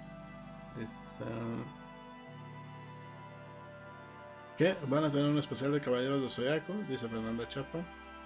Nunca. bueno, Arham parece hotel, así como entran, salen los internos. Senpai dice, genial, un especial de 6 horas de los Caballeros de Zodiaco, no me lo esperaba. Ni, lo esperen. Y Dan Reyes dice, solo vengo a preguntar sobre el club de fans de Carlos Arispe. ¿Qué? ¿Qué? El club de fans de Carlos Arispe. Ah, sí, una cosa que se encontró Netizen Post ahí en Twitter. Hay una cuenta que se llama Club de Fans de Carlos Arispe y nada más tiene un seguidor y nunca tuiteó nada y se creó en el 2012. Eric de Making González, yo me uní al club de fans de Carlos Arispe en Twitter con todas mis cuentas. No mames, pero no, no, sabemos de quién es esa cuenta. Sí, capaz que un día le cambien el nombre. Por, no sé, Pederastas Unidos hace. Sí, o KKK, SADCB. Ku Clan Cucux Clan para servir. Sí, no, Clan sin fronteras. Clan sin fronteras. No, no, se, no se unan a cosas que, que no, no, saben de quién las hizo. Em, John Senpai dice: Veo que eres un hombre de buen gusto. Dice de Chapa. Em, ya lo prometieron. ¿En qué momento? ¿Qué cosa? Lo de los caballeros zodiaco. Ah, no tendríamos que poner dinero de por medio, o sea, tener, tener ahí un tier ahí en Patreon. Que no fuera tan alto porque tampoco es muy este terrible hablar de Caballeros del Zodíaco, pero tampoco lo haría gratis. Victoria dice de Chapa. Giran Prado dice saludos a mí mismo que escucharé esto mañana. Juas, juas, juas, los amo, pobre podcast corazón. Gracias, Giran Prado. Pardo. Girán Pardo. Girán Parado, no mames. El traje con voz dice, ¿alguien dijo traje? De Making González dice, Vaticalzones antibalas. ¿Tiene sentido? Total sentido.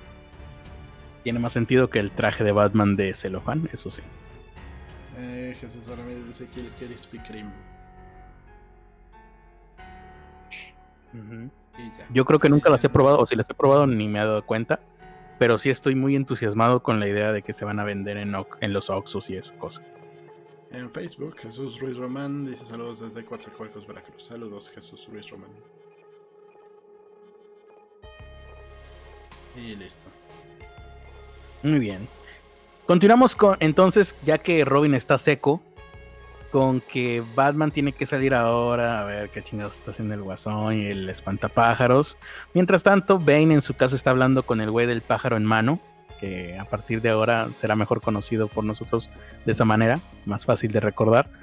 Y ahí están viendo de que no, sí, vamos a para Batman y las noticias, y Batman está todo jodido, está diciendo ahí la, la presentadora de noticias. Este, entrevistamos a una de las estudiantes que estaban siendo secuestradas por Chas, que ya no supimos cómo se pronunciaba.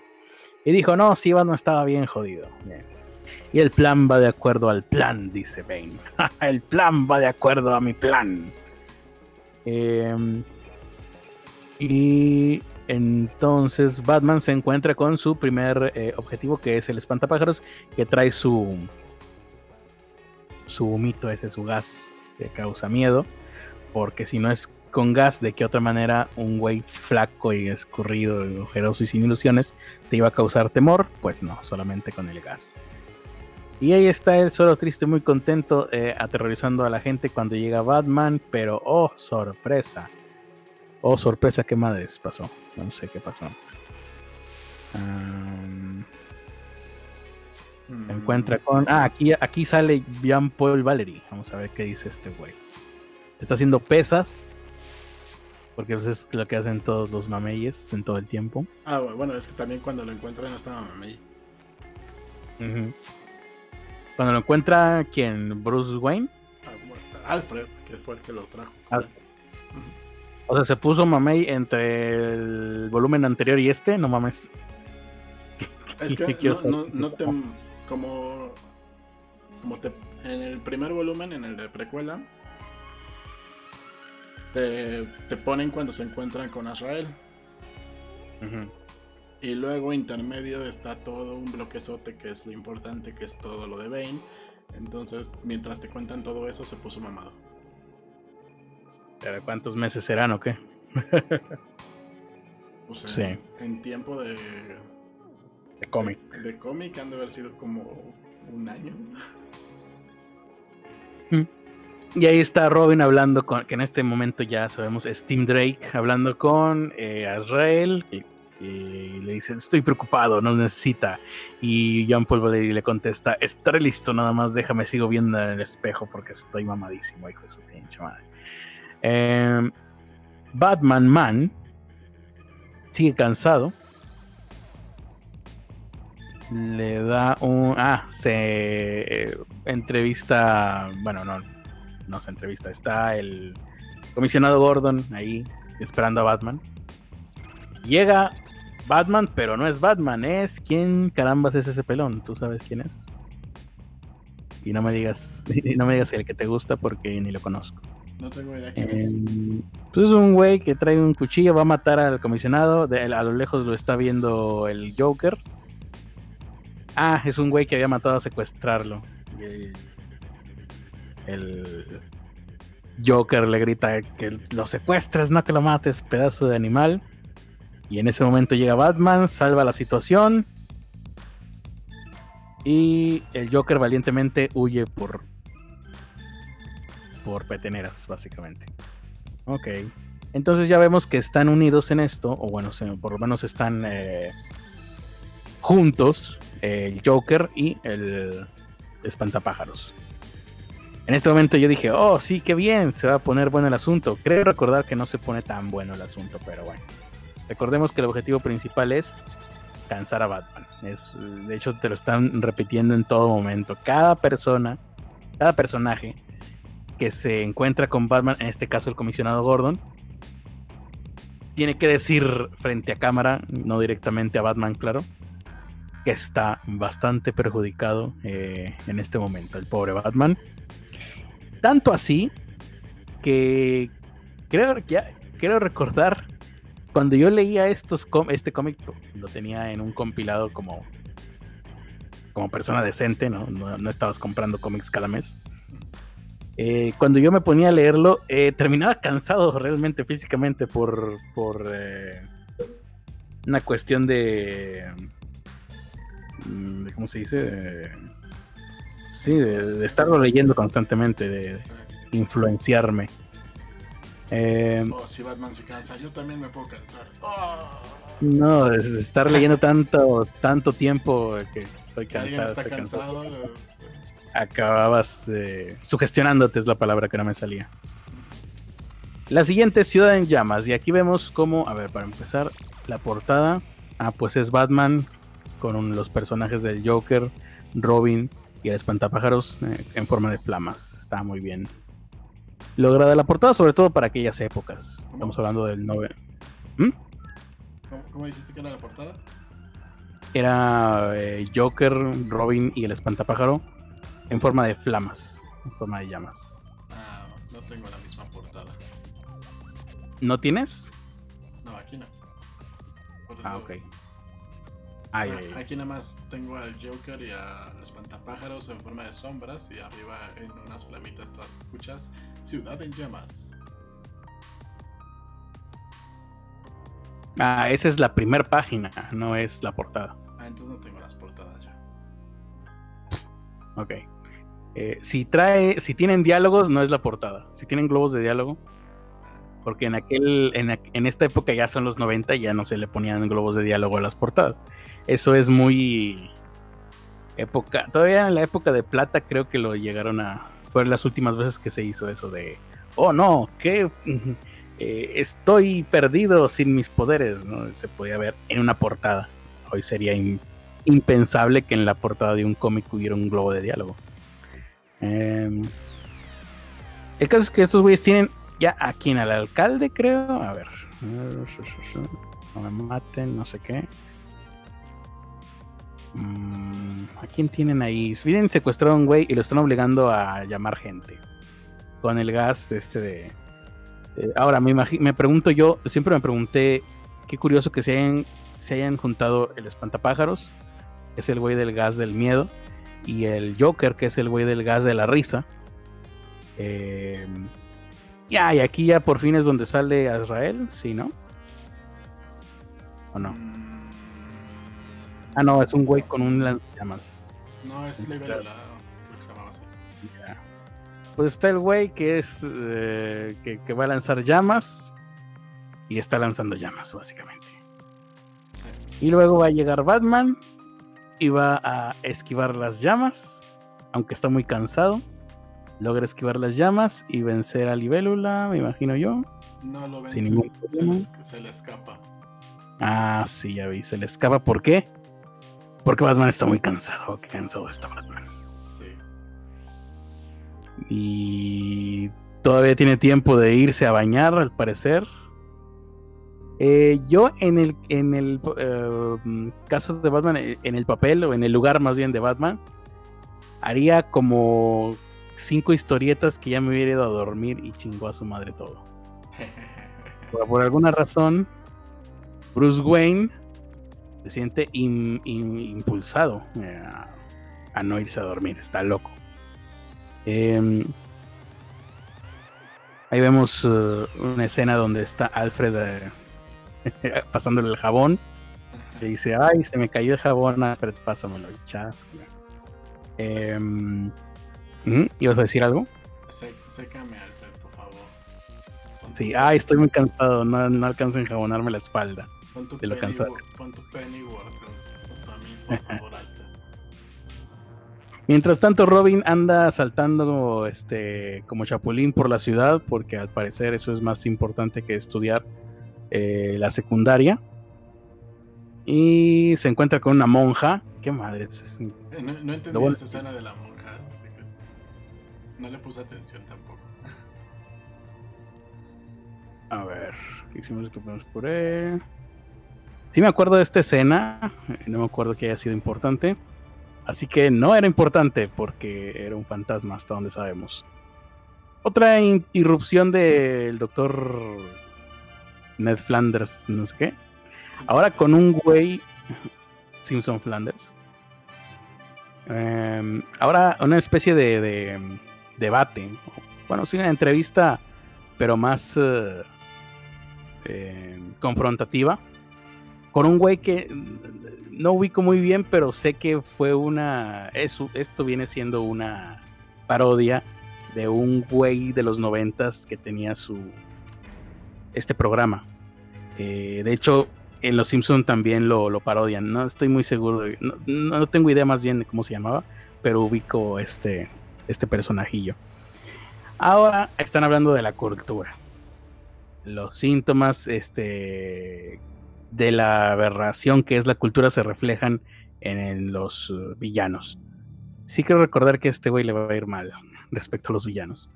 Em, y le preguntan, al preguntarle, nosotros lo provocamos, dice, y me recuerda mucho a esta mujer que entrevistó Joe Rogan alguna vez. De, ah, bueno, eso lo cuento en mi libro sobre Roswell. ¿Te acuerdas? Sí, sí, me acuerdo. La mujer que. Entonces, ¿qué, ¿qué, pasa con esto sobre Roswell? Ah, bueno, tendrás que leer mi libro para no. Cada, fácil, cada cinco minutos más o menos decía eso. De, ah, bueno, para saber eso, compra mi libro. Em, y si un lunático les arranca el corazón, eh, pues fue culpa de, la sociedad, básicamente. Y aquí ya vemos que entra el acertijos, digo el acertijo. Hmm. No recuerdo esta parte en, especial. Aquí veo al sargento Bullock, ¿se llamaba? Ya no me acuerdo. Era Bullock, creo. Ah, ya no me acuerdo cómo se llaman estos güeyes. El caso es que eh, mientras, eh, mientras, todo esto está pasando, creo que Batman eh, está por lo menos descansando un poquito. Ah, Robin está haciendo ahí unas investigaciones. Creo que secuestraron a alguien, ¿no? Fíjate, estoy, estoy tratando de hacer memoria de algo que leí hace como 10 años. La última vez. Ahí volvemos a ver a Montoya. Ah, no, Batman ya está otra vez tirando patadas acá. Se va a enfrentar otra vez a la libélula, al parecer. Bien. Y ahora sí, se enfrentan. Se, pelea primero con uno. Con uno que es espadachín, no sé cómo se llama. Sí, de hecho. Pues nada, nada más. Lo único que para que lo que sirvió fue para eh, rellenar páginas, yo creo. Porque luego ya hasta acá. Em, se enfrentan, logra derribar a la libélula, Supongo yo que. ¿Cómo madres vuela este güey? Bueno, volará de alguna manera. Y el hecho de que Batman esté cerca de él de alguna manera hace que deje de volar. Y bien, ahí está. Eh, queda en cliffhanger este episodio también. Ah, eso sí lo ponen eh, hace rato. Eh, ¿Ves su lanzallamas? Lo ocupa como propulsor. Ah. Ok, ok. Yo pensé que era algo respecto a calentar el aire y por eso medio volaba, de alguna manera, porque son cómics. Eh, recuerdo que eh, esta era una de mis portadas favoritas. Eh, el siguiente número que vendría siendo lo que se dice Los Dulces Muertos. Que no sé si lo tengas tú entonces, Ernesto, pero es Yedra mm, Poison Ivy, que tiene amarrado a Batman con su enredadera y básicamente era una de mis eh, portadas favoritas porque es, pues, solamente vemos la espalda de Poison Ivy. No vemos ningún rostro, ningún rasgo humano. para nada existía la cosificación en aquella época, ¿no? No vayan a pensar eso. Mm. Entonces nos quedamos en Cliffhanger en el episodio anterior y obviamente ni Batman ni la libélula les pasa nada malo, no se preocupen, nada más era para que compraran el siguiente número. Y se vuelve a ir la chingada libélula, ¿no? Y Batman se da en toda su madre tratando de evitar la caída. Eh, ahora se va a enfrentar contra un ninja. No, un ninja lo ve de lejos. Ahora sí, ya otra vez regresa. Yo creo que lo más cansado de todo es la, el ida y regreso de la, de la baticueva, ¿eh? Porque ya dio, ya dio más vueltas que, yo tratando de que me arreglaran mi tablet que nunca quedó. Eh, ahí ya de plano ponen el rostro de, de, Bruce Wayne eh, como si estuviera en exámenes finales de la facultad. Mientras tanto, ahora sí ya vamos a tener la introducción del personaje de Poison Ivy. No sé si Poison Ivy en este momento sentirá raro ver que eh, su achichincle ahora es el, el manda más de todos pero ya lo veremos. Em, volvemos a ver también a, a este el Joker y al espantapájaros eh, tragando comida chatarra. E, e, estas dos imágenes las recuerdo mucho, se me hacían muy curiosas. Eh, bueno, ustedes no las están viendo, pero son básicamente el Joker comiéndose una dona y el espantapájaros comiendo papas de una bolsa. Era Recuerdo que en aquel entonces no era tan común ver este tipo de, imágenes. Ahora me imagino que. Recuerdo, por ejemplo, que, este tipo de tendencias los empecé a ver, por ejemplo, en la saga de Fénix o de Fénix Oscura. No, no, no tengo muy bien eh, acomodado cómo estuvo la secuencia. Pero recuerdo que había un momento en la saga de Fénix Oscura en donde aparece la hija de Jean Grey Estamos ya, ya pasamos a Marvel, por si, por si no lo habían notado. Eh, y la hija de Jean Grey en algún momento está en un restaurante de comida rápida comiéndose una hamburguesa también. Y recuerdo que en aquel entonces nos parecía, a mí y a mi grupo de amigos que leíamos cómics, decíamos, mira, los ponen en situaciones mundanas. Es el estilo Chris Claremont del, del que les hablé y que nunca se le ve al aire, ¿verdad? Todo lo que hablé de Chris Claremont el domingo. Ay, tantas, tantas este, perlas de sabiduría que se perderán como lágrimas en la lluvia. Em, siguiente cosa importante, fíjate que una un momento, una manera en la que tú te das cuenta de que un cómic está bien realizado es si ojeándolo y solamente viendo los dibujos sin tener que leer los globos de diálogo ni los captions, te das cuenta de lo que está pasando. Y aquí me estoy dando cuenta de que este cómic en especial está muy mal desarrollado porque no tengo ni idea de lo que está pasando. No pasa en cuanto a imágenes nada importante. Simplemente vemos que Poison Ivy está ahí haciendo de las suyas. Pero lo que nos importa es Batman y ver qué tan fregado está. Así que lo siguiente importante que vemos es que a Batman le sale por atrás un ejército de güeyes eh, de Hiedra, me imagino yo. ¿no? Ahí, Hiedra estaba tratando de secuestrar a alguien, de matar a alguien, de robar a alguien, no importa. Lo que importa es que cuando llega Batman, se le echan el monte. Eh, está intentando darles el peso de la muerte. Algo así. Está tratando de matar entonces a alguien. Y cuando llega Batman a impedir que mate a Hiedra Venenosa, eh, le sale, le echan un montón, todo, unos güeyes eh, hechos de hiedra. Em, unos güeyes como infectados con. Sí. Con hiedra. Pero que están mamadísimos, hijos de su Sí, y si alguna vez ustedes se han quemado con hiedra venenosa, como yo, se darán cuenta de que no les, no les pasa eso. No pierden su, su voluntad, pero aquí sí qué, curioso. Cada, cada villano tiene su arma. Con la cual, bien empleada, no, no tendrían por qué fallarle sus planes, ¿eh? pero de alguna u otra forma siempre les fallan. O sea, la hiedra si puede controlar voluntades de hombres, mamados hijos de su pinche madre, pues básicamente tiene una fuerza eh, esclava para hacer lo que quiera. Y los utiliza para llegarle por atrás a Batman. Bueno. Batman le da una enorme patada en el hocico a, Poison Ivy, de esas que ya no se podrían dar porque sería eh, machismo. Y al final todo explota. Pum, valió madre. ¿Por qué? Porque lo hizo explotar el Joker. Casi olvido que el Joker hace explotar cosas. Y mientras tanto, en este aspecto, fíjate que me. Bane me recordó mucho. O me debería de haber acordado mucho a. Osimandias es el villano de Watchmen. Sí, ¿no? Ya se me olvidó el nombre. Eh, villano no es. Eh, no es un héroe que actúa como villano. Sí, sí, sí. Es, es el que mm, destruye el mundo, ¿no? Y en ese sentido me recordó mucho, aunque en realidad es al revés, porque primero salió Watchmen y luego salió La Caída del Murciélago. Pero yo primero leí La Caída del Murciélago y muchos años después leí Watchmen. Entonces cuando estaba leyendo Watchmen por primera vez, me recordó a Bane.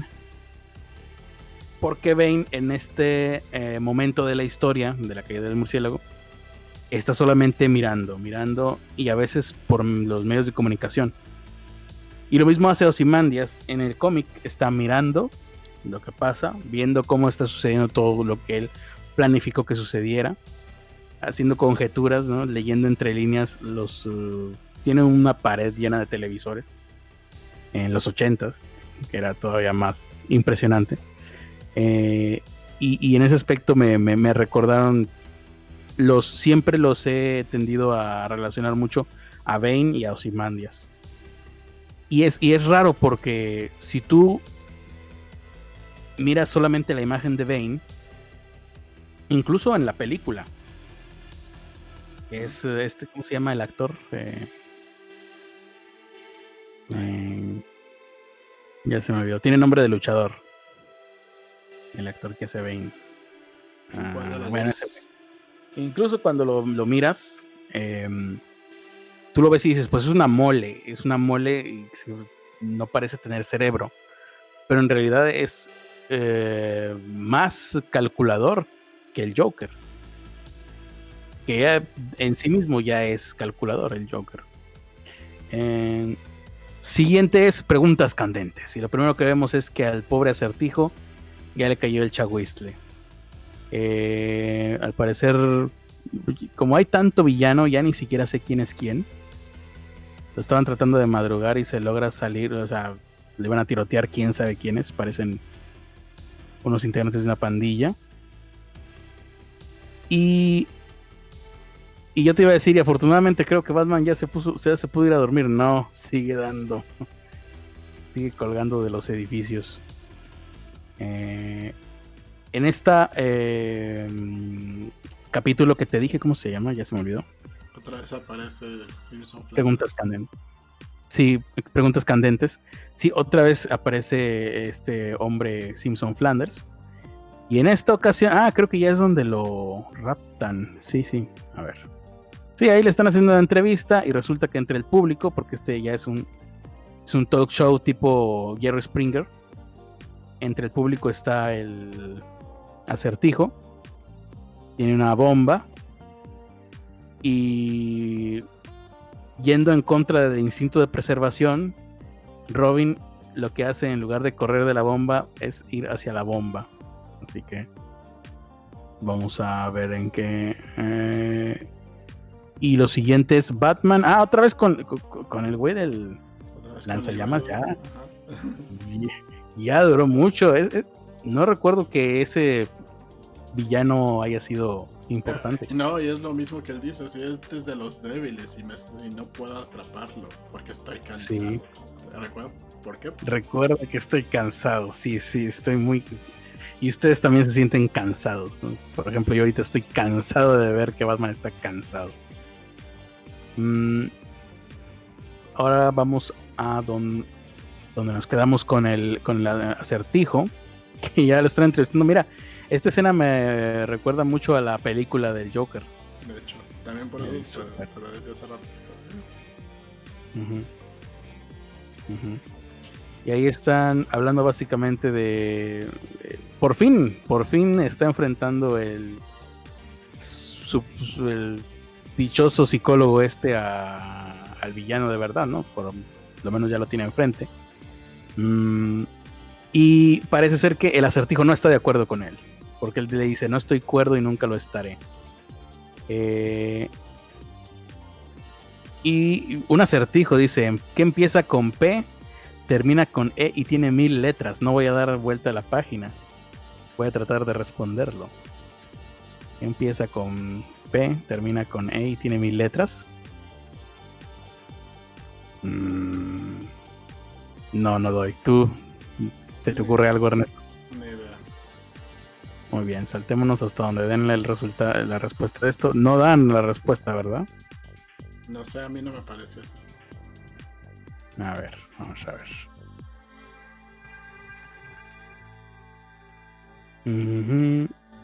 No, creo que no dan la respuesta, porque lo siguiente que sucede es que Robin ataca al acertijo por atrás, le arroja una espuma a la mano que hace que no pueda apretar el detonador de la bomba que trae.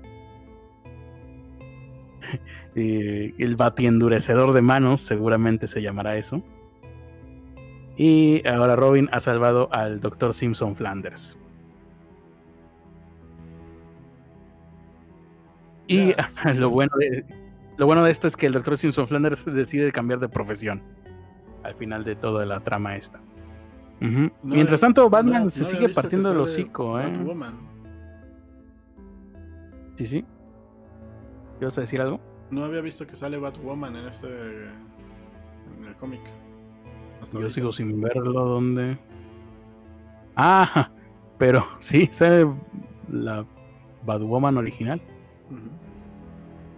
La que no ubica a nadie. La que no ubica a nadie.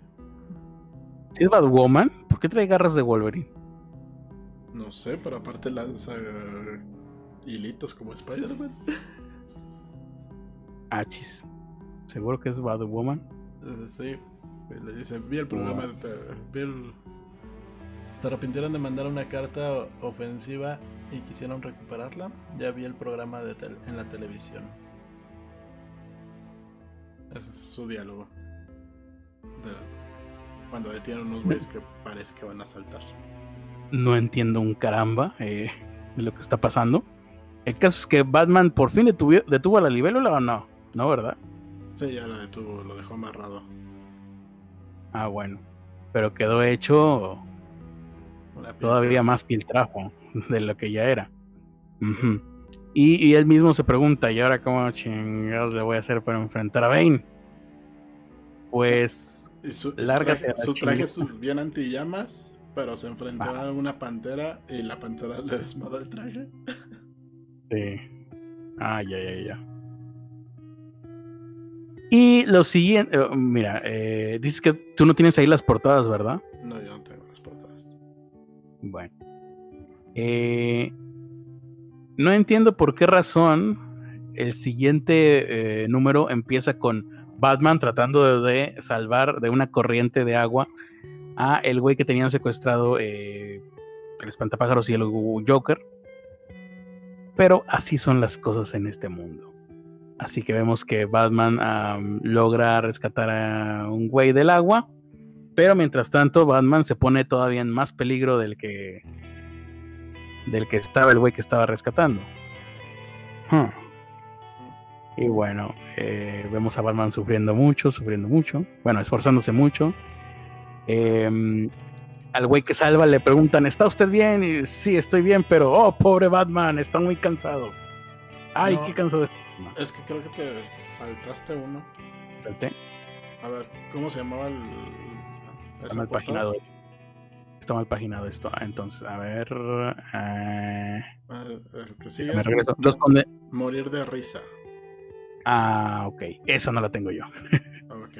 me, me salté a Los condenados no descansan. Está mal ah, paginado esto. Ahí es donde tienen el espantapájaros al secuestrado y bla bla bla. Y se ah, ahí es donde le da tizapú al. Que me encanta esa parte porque le da una madriza al espantapájaros. Creo, sí, ¿no?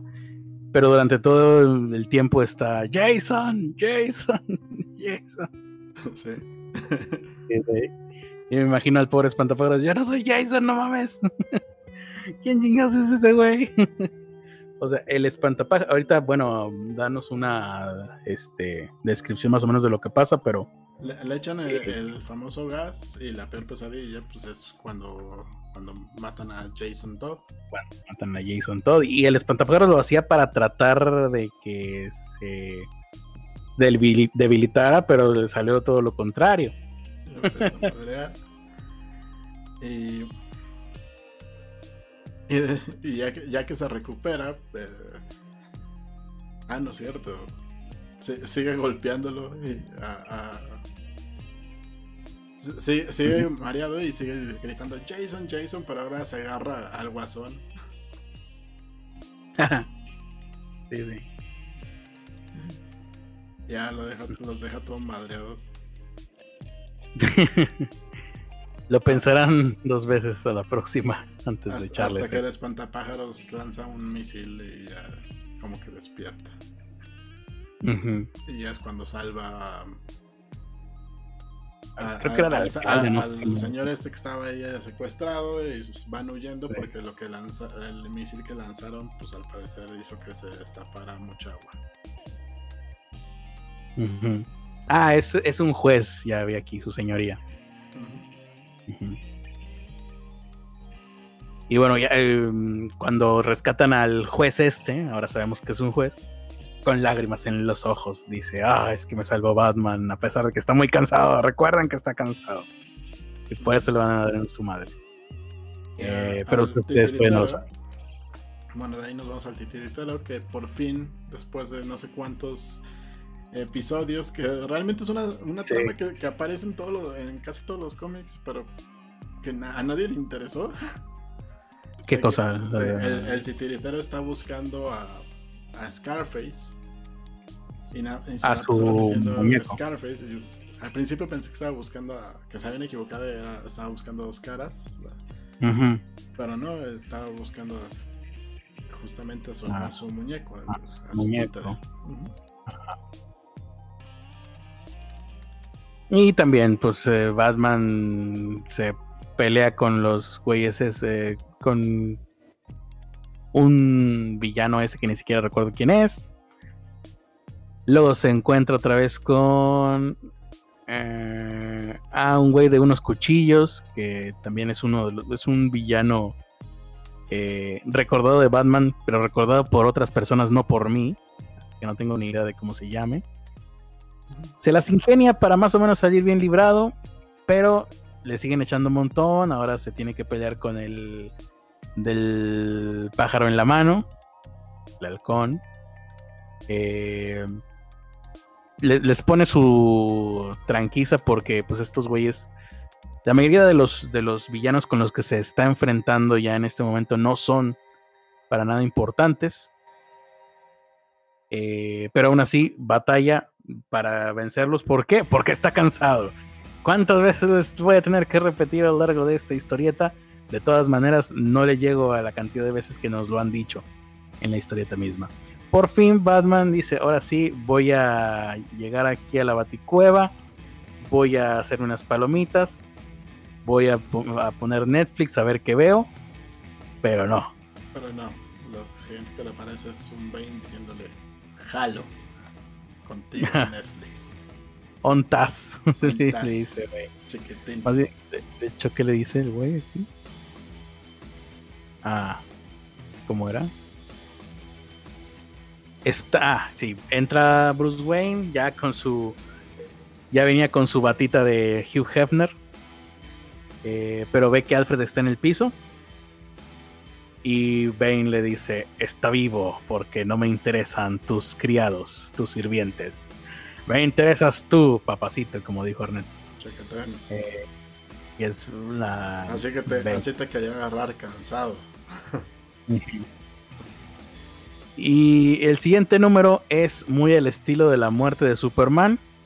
Espérate. Durante todo el número son puros madrazos. Espérate que no, no lo tengo. No está en el mismo archivo. Ok, sí, sí, no, son puros madrazos. Ah, eh, por cierto, Bane sabe quién, que, que Batman es Bruce Wayne, por cierto. Para este momento ya nos dimos cuenta. Em, también es una idiotez ir por, la, eh, ir por tu casa si eres Batman con el traje de Batman y la capucha quitada. También es, es necedad. Pero bueno, ahí pelean. Ya sabemos que Batman está cansado. Eh, muy cinematográficamente, por cierto. Eh, a lo largo de toda la pelea con Bane, van, se van haciendo insertos de las peleas que tuvo eh, anterior Batman, ¿no? Están intercalados o están ahí puestos algunos eh, paneles, cuadros en flashback. Casi, casi para. Lo que no entiendo es para, para, qué se puso la máscara. Ah, pues eh, como Batwoman en la serie, pues, porque se ve chida. Eh, pues sí. ¿Sabes para qué se la puso? Para que el dibujante no batallara en, tener que dibujar los rasgos en cada viñeta. Eh, Bane le avienta encima de la moneda gigante que tiene Batman que no, nunca he sabido de... Siempre que veo la baticueva, ya sea en series de animadas o la propia película o el cómic, sé, sabemos, porque yo todos tenemos más o menos una idea de cómo es la baticueva, que hay unos elementos que seguramente significan algo y yo desconozco. Y siempre que, recuerdo, ah, debería de buscar, no sé, en internet, de dónde es esa moneda gigante, de dónde es el dinosaurio, el tiranosaurio rex que está ahí, eh, de dónde es el, el, naipe que tiene ahí del Joker, que seguramente si le buscas será de que, ah, es que este naipe es de la de la revista de 1940 y tantos donde salió el Joker por primera vez, algo así. Pero nunca me he tomado la, la curiosidad. Eh, cuando me acuerdo no lo hago y cuando tengo oportunidad de hacerlo, que no tengo nada que hacer, nunca me acuerdo de, obviamente de buscar estas cosas. Pero en uno de los movimientos que hace Bane es aventarle la moneda gigante que tiene Batman en su baticueva a Batman encima. Em, Seguimos con la. Con los tazos de Winnie Pooh. Eh, el dibujo, te digo, mm, no es 100% de... Creo que se debería de haber hecho algo mucho mejor eh, en ese aspecto, en el aspecto técnico. Va eh, Alfred a, a, buscar a un hombre que, que, que defienda a Batman. Va a buscar a, Timothy para que busque a, Jean, Paul. Pues sí, porque si piensas bien, dices: Necesito un hombre, tú, el niño de 14 años, ven. Se están peleando. Mamá está enferma, ya tranquilícense. Te dice Alfred, no funciona y tiene que ir por Tim, por Tim Drake a buscar a alguien. Mientras tanto, a Batman le siguen dando en su madre Bane se mete más eh, de su cosa, de sus esteroides esos, con veneno. Y bueno, eh, finalizamos con, no sé si puedas poner la imagen icónica de Bane rompiéndole la espalda a Batman para en homenaje a la columna de Bruce Wayne. Pero sí, básicamente eh, la página, mm, quería dar la página exacta, pero no aparece aquí, pero la página 141 del compilado de Editorial Vid, que es lo que estoy leyendo, eh, aparece la viñeta de Bane rompiéndole la espalda a Batman, que a mi gusto está mal proporcionada eh, esa imagen. Una de las grandes fallas que a mi gusto tiene esta, esta saga porque yo esperaba que Bane fuera. De hecho, hay una portada de esto. Eh, una una en la portada de este número aparece Bane mucho más grande y mucho más imponente. En la viñeta final que está dentro de la secuencia que te cuenta la historia. Pero nada, básicamente toda la historieta era para que viéramos esta imagen. ¿Ya la estamos viendo? Sí, la estamos viendo era para eso, ¿no? Nos, eh, nos hemos aventado unas ¿qué? 10 10 números, yo creo, ¿no? Hasta el momento. Nada más para esto. Pero vale la pena, eso sí. Es uno de los grandes. No sé si en cine. Ah, en cine dices que ya le rompieron la espalda a Batman, ¿no? En cine le rompen la espalda a Batman. Y bueno, aquí se tardan dos tomos más en recuperar a Batman. Pero en el cine, obviamente por los tiempos, en, vez de que le den un tratamiento mágico como ocurre en el cómic, eh, le dan... Lo cuelgan. lo cuelgan para acomodarle la espalda así Como al papá de... Em, como si sí, al papá de Marty McFly. Como si hubiera ido con un huesero. Ajá, sí, sí, sí. Como el papá de Marty McFly que va colgado boca abajo todo el tiempo. Sí. Sí, sí. Ahora, eh, esta es la parte. Y, tienes toda la razón, Ernesto. Eh, nada más al, cambiar de, de, revista, cambiar de número, el siguiente número está dibujado eh, por alguien bastante. Nada más déjame. Un momento dibujo. Graham Nolan, dice aquí. Un tal Graham Nolan que no sé por qué no fue el que hizo el número de la rompida de espalda de Batman. ¿Mm? Me recuerda incluso un poco a Dan Jorgens, fíjate. No sé si ya será eh, su gestión mía. Pero me recuerda un poco al dibujo de Dan Jorgens. Que es eh, eh, el que dibujó la muerte de Superman. No sé por qué no le dieron esa parte que iba a ser tan icónica a, este dibujante. A alguien con mejor técnica. No, no a este necesariamente, pero ya, ya que lo veo, porque yo nunca había visto esta, pues, ya más adelante de la rotura de espalda de Batman, nunca lo había leído. Hasta ahora. Y está muy bien este dibujo. Mm. Y yo creo que, pues, no sé hasta dónde llegaremos de esto yo creo que este es un muy buen momento para hacer un, eh, eh, una, pausa, un alto y, tal vez después retomarlo. O no, porque la verdad es que después de que le rompen la espalda a Batman, pues es como después de que muere Superman. Es importante leerlo, sí, para entender la historia, si te gusta. Pero ¿a quién carajos le importa lo que le pase a, Batman, a Superman después de muerto? Es que hay una parte medianamente interesante porque pues es donde sale toda este, esta versión de Batman Azrael. Batman Azrael, sí, claro. la versión del Batman más, más pinche violento y todo que, muchos quisiéramos ver alguna vez. Pero ya, ya todo lo que pasa después de esto ya no tiene que ver tanto con lo importante que fue la caída del murciélago. Ya lo demás es como vamos viendo cómo se va corrompiendo Israel, y, bueno, cómo se va corrompiendo Jean Paul y cómo, cómo es el proceso para recuperar a, la espalda de Bruce. Y, luego para, para detener a, a Batman Israel. Sí, sí, porque es, primero lo echas a andar y luego lo tienes que detener, sí. Mm, muy bien. Bueno, vamos a hacer aquí este. a dar fin a esta saga. Vamos a ver si tenemos comentarios. Si quieren decirnos algo respecto a esto, este es el momento. Vayan escribiendo.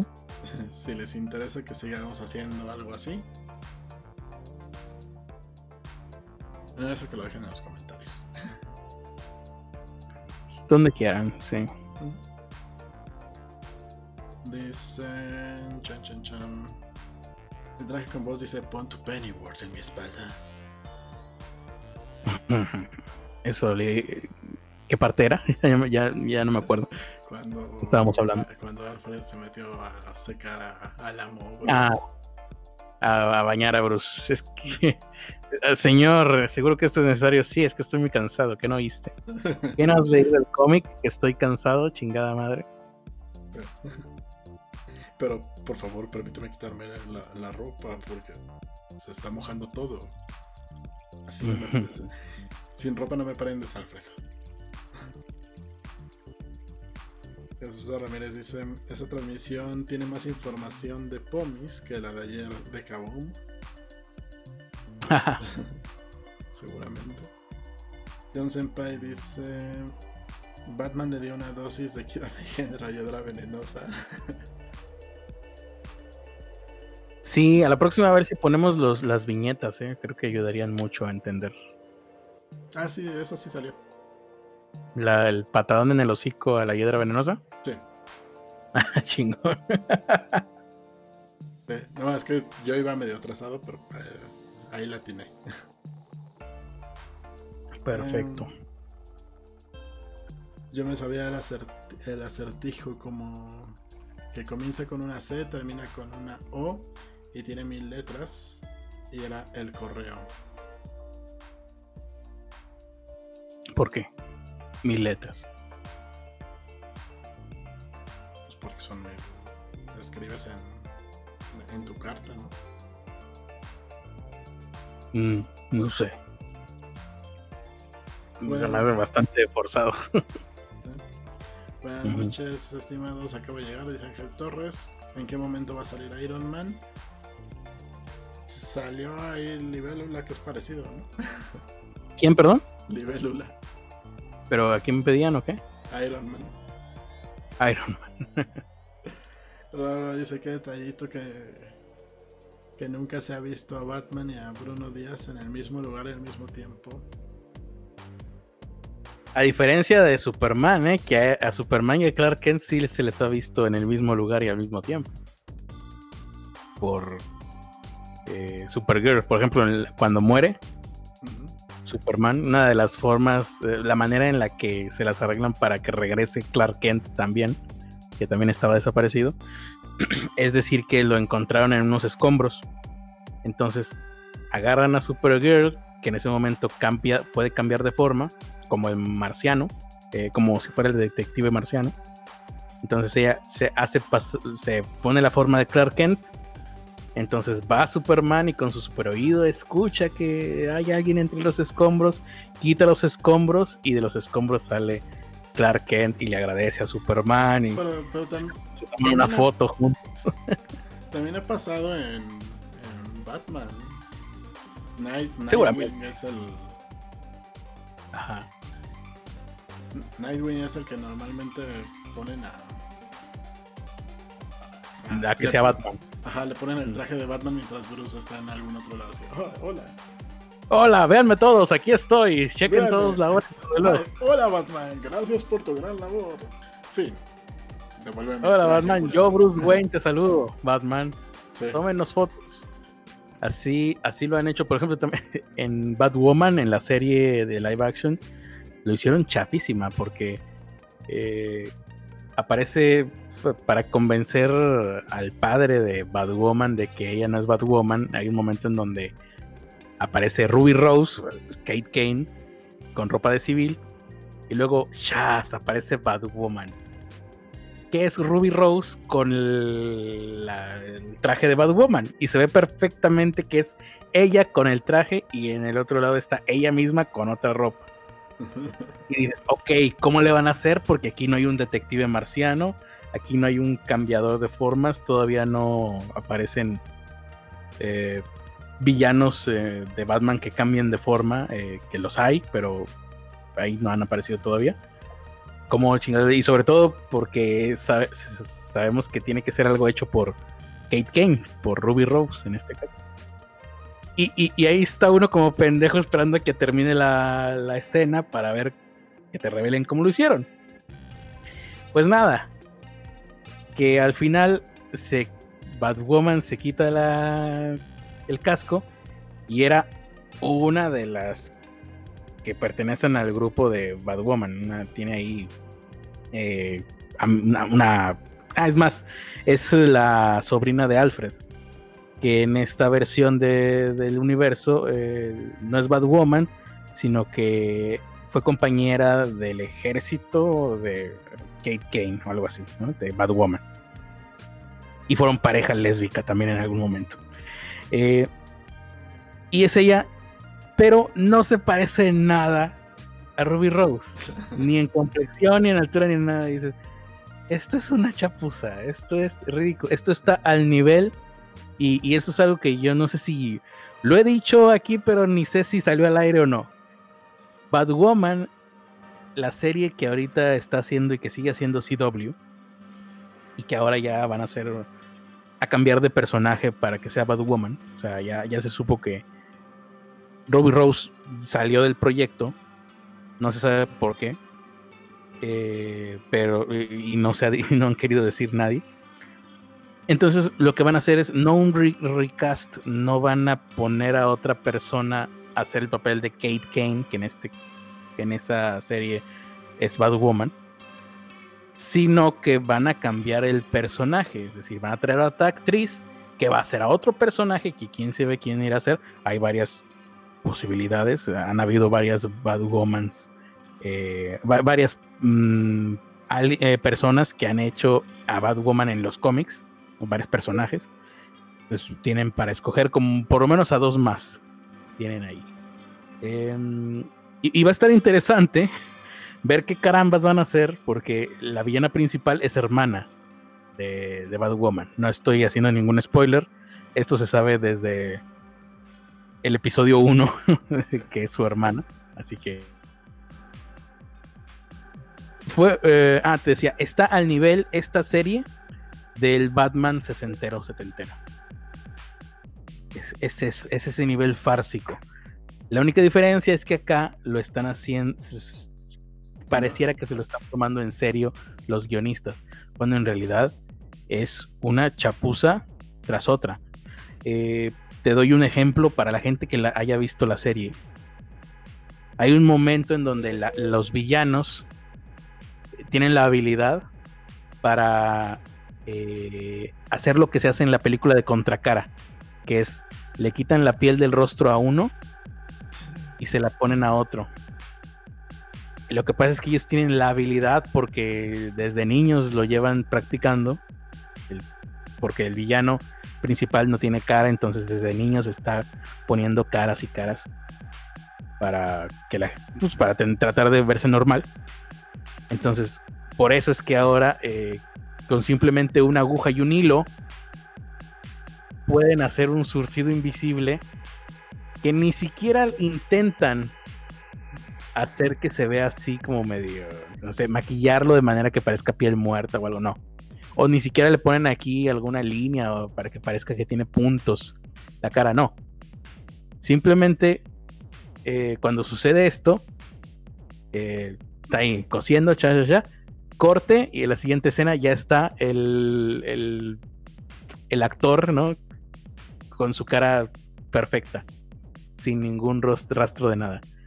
Eh, esto, lo que hacen ahí, está al nivel de lo que se hizo en la serie de, de los 60, que era que Bruce Wayne, que Batman, tenía la habilidad, eh, y la usa varias veces, de eh, reproducir las huellas digitales de quien él quisiera, nada más teniendo la huella digital, la veía y luego la, podía pintar sobre sus propias yemas de los dedos para de esta manera hacerse pasar por quien Batman quisiera.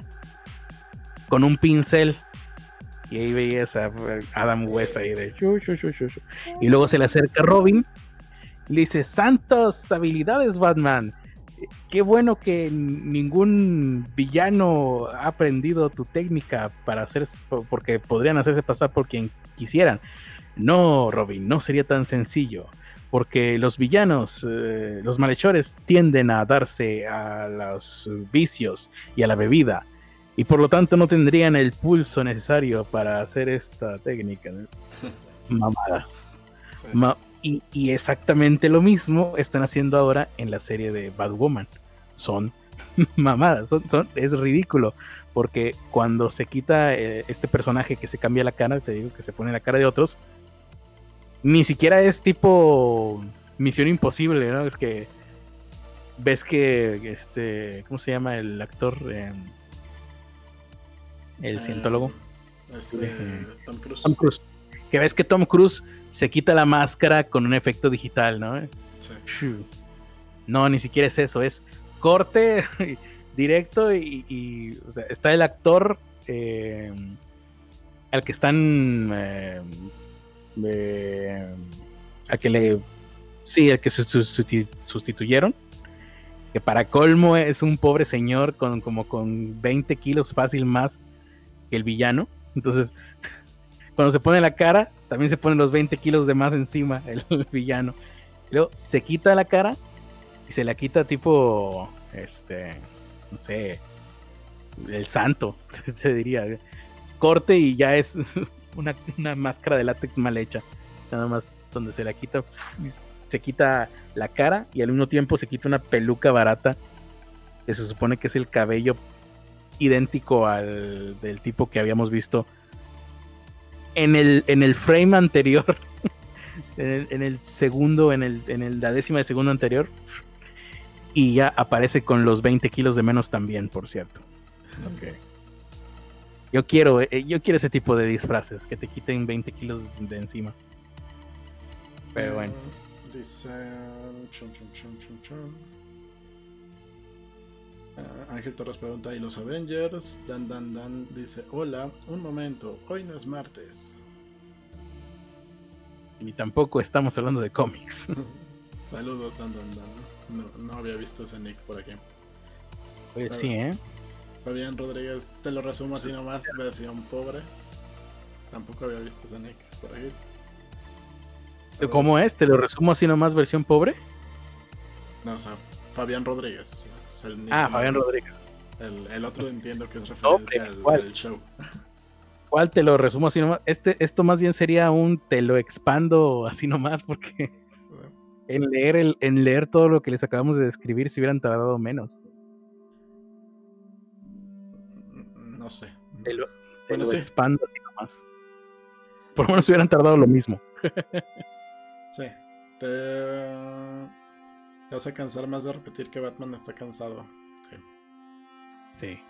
¿Alguien ya notó que Bruno Díaz está cansado? Pues dice Ángel Torres. está muy cansado. Creo que solo Batman está cansado, pero no sé si Bruno también de él no lo dice.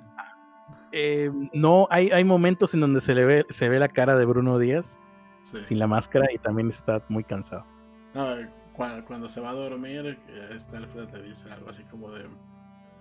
Ah, eh, no sé qué pasará mañana, pero sé que lo despertaré lo más tarde que pueda. Sí. ¿Por qué lo despertaré lo más tarde que pueda? Porque está cansado. Eh, yo digo que solo es un rico caprichoso y por eso tiene una cueva llena de excentricidades y tecnología de punta para jugar al justiciero anónimo en pijama de murciélago. Ah, por lo que preguntabas de la moneda, que si significaba algo. No, sí, sí, cada, cada una de esas madres tiene un significado. La moneda seguramente es algo relacionado con dos caras. Eh, el que sí nunca he, he investigado es el chingado tiranosaurio que tiene ahí. Al parecer, si te rompen la columna, se te hacen más cortitas las piernas, dice John Senpai. Por lo de la proporción. Las proporciones de ese, sí. Ángel Torres dice Batman chiquito. Se ve chido como le rompen la espalda con la rodilla. Creo que eh, alguien que se considera fan debe ver esa rodilla. Bueno, tiene rodilla. Una, rodilla de Sí, porque aparte yo nunca entendí cómo fue el movimiento. ¿no? Me imagino yo que en el cine lo harán. Pero, eh, eh, ¿cómo es? Eh, ah, Bane tiene. En, uno de los cuadros previos se ve cómo lo levanta. Ajá, lo levanta. Pero al mismo tiempo Bane sube la rodilla. Porque eso es lo que pareciera. Se supone que sí. Pero así no es el movimiento de, la quebradora. Ah, mira. creo que está mejor hecho en, el siguiente cómic. Ah, no, bueno. Eh, porque se ve, que, se ve que la rodilla está apoyada. Bueno, la, otra pierna está apoyada sobre un desnivel. cuando... anda. Así es como se debe de hacer el movimiento de la quebradora. Es hasta el piso. Lástima que, esa escena no es de. no es de la quebradora, es de cuando avienta el cuerpo de, el cuerpo de Bruce a, de Batman a, a, a, la gente en la calle. Porque esa escena está. Ajá, ¿sí? estoy viendo de nuevo la, la, escena.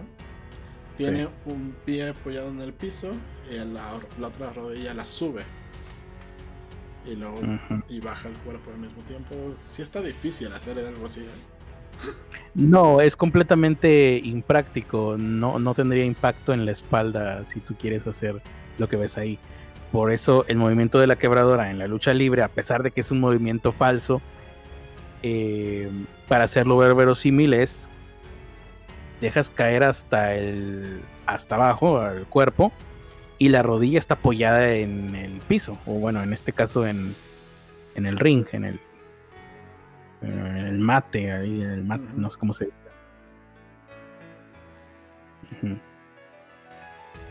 ¿Y qué te iba a decir? Parece que está bailando. Eh. eh.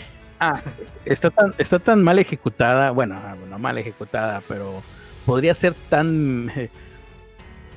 Es tan obvio que podría ser mejor esa es la forma correcta de decirlo, esa viñeta, que se ha recreado una cantidad infinita de veces por un montón de dibujantes. Y casi cualquier versión que veas tú de esa de ese momento, hecho por otro dibujante, pues está mejor. Está más impresionante, por lo menos, más, más impactante. A eso me, refería yo cuando al principio dije, eh, decía, no es, no es apantallante, porque, o sea, bueno, no está mal, está, ahí están las figuras, están dibujadas, ok, pero no impactan. Yo hubiera buscado hacer eso en esas, en esas escenas, impactar, impactar. Como la muerte de Superman, es, la muerte de Superman es impactante en todo sentido. No, y es que, es que creo que las imágenes chidas de eso son las portadas de las revisiones, que es cuando que es donde se, ve justamente la escena de la quebradora, pero bien hecha. Mm. como que está apoyado en la, rodilla o que tiene algo para apoyarse. Pero son las revisiones, no es la no es ni siquiera la escena donde pasa. Sí, sí. Em, dice ve chido como le rompen la espalda. Ah, llega el momento justo. Llega el momento justo, dice Ángel Torres. ¿Por qué le rompen la espalda en vez de matarlo? Eso lo explica el mismo cómic. Diciendo. Soy Bane y podría matarte. Pero eso no terminaría tu agonía, aliviaría tu vergüenza. Por eso solo te dejaré inválido. Inválido, crack. Em, lo que me queda claro es que Batman estaba lleno de vida. repleto de energía. Fresco, rozagante. Recién levantado. Ahí Alex dice, ¿cómo han estado amigos? Reciben un cordial saludo. Cansado. No se nota que estoy cansado. Si ahorita viniera Bane me rompía la espalda bien fácil. Sí. Eh, José Manuel que dice Batman estaba cansado, justo como Neto y Critter el domingo. Fue el Bane el que dejó que hablaran con la nada por dos horas. Me lleva el diablo, sí. Estábamos. Ah, hubiéramos dicho, ando bien Batman. Sí. Eh, Jesús Aramírez dice: ¿cómo, ¿Cómo que la hermana de Batwoman es mala? ¿La qué? La hermana de Batwoman. Ah, sí, sí. Sí, pero desde el primer episodio te dicen. Eh, Jesús ahora ya no me dan ganas de verla. Nunca tuve ganas de verla. Eh, te recomiendo que no la veas. desde que vi los trailers fue así como de, esto no me va a interesar en nada. O sea, me gusta mucho Batman, pero... Mira, esa serie está muy buena esa serie de Batwoman está muy buena para para hacerle roast cada episodio. Estarla viendo, reaccionando y rostizarla. Eso sí estaría muy bueno. yo me encantaría hacerla, pero por el copyright creo que no se podría. Hay gente en Estados Unidos que sí lo hace y bueno, es divertidísimo ver cómo la hacen pomada. El líquido de la rodilla de Bane alimentará las antenas 5G. Mm. Ah. de la rodilla y de todo el cuerpo. En la película también se inyectaba veneno Bane, sí, ¿verdad? Ah, no, ah, no es antena 6G. Sí. Sí, pero en la, bueno, en la primera película pues le, se inyectaba lo que le ponen Poison Ivy, ¿no? En la segunda te lo ah, ponían eso no existió. En, en, la del Caballero de la Noche te lo ponían como que era pues una especie de, de cosa para mantenerlo mantenerlo vivo. No, te lo ponían tanto como para que se pusiera más mamado, sino nada más como un requerimiento físico para, para mantenerse vivo y fuerte. Pero el de la película creo que era, era constante, no era, no era que se apretara un botón, sino que se mantenía constantemente esa cosa. Como si fuera un flujo sanguíneo. Eh, habrá que ver la versión de OGL. Hazlo peor challenge. Ah, dice Mente como. Eh, Broken dice llego tarde. Sí, ya vamos a acabar. Ya estamos en la recta final. Pero no te preocupes porque cada semana tendremos aquí para ustedes información que ustedes ya saben, pero dicha con nuestras voces. es básicamente lo único que podríamos aportar. Ángel Torres dice villanos monologando clásico. Están chidos algunos de los monólogos. Eh, creo que no salió al aire lo que había dicho de esta. O sí salió al aire, ¿no te acuerdas tú, Ernesto? De... No, no me acuerdo, pero creo que te ibas a decir de cuando se ponen a discutir que se quitan las máscaras en todo momento. Bueno, ahí ese es un como defecto de la modernidad que hace, que los actores, sobre todo los de lista A, eh, pues, tienen que mostrar su cara y también la gente quiere que quiere ver sus caras y los productores quieren que se vean sus caras y les están pagando 5 millones, 7 millones de dólares por película. Hombre, tiene que verse tu maldita cara, carajo. Eh, se tendría que ver todo, todo tu cuerpo más bien.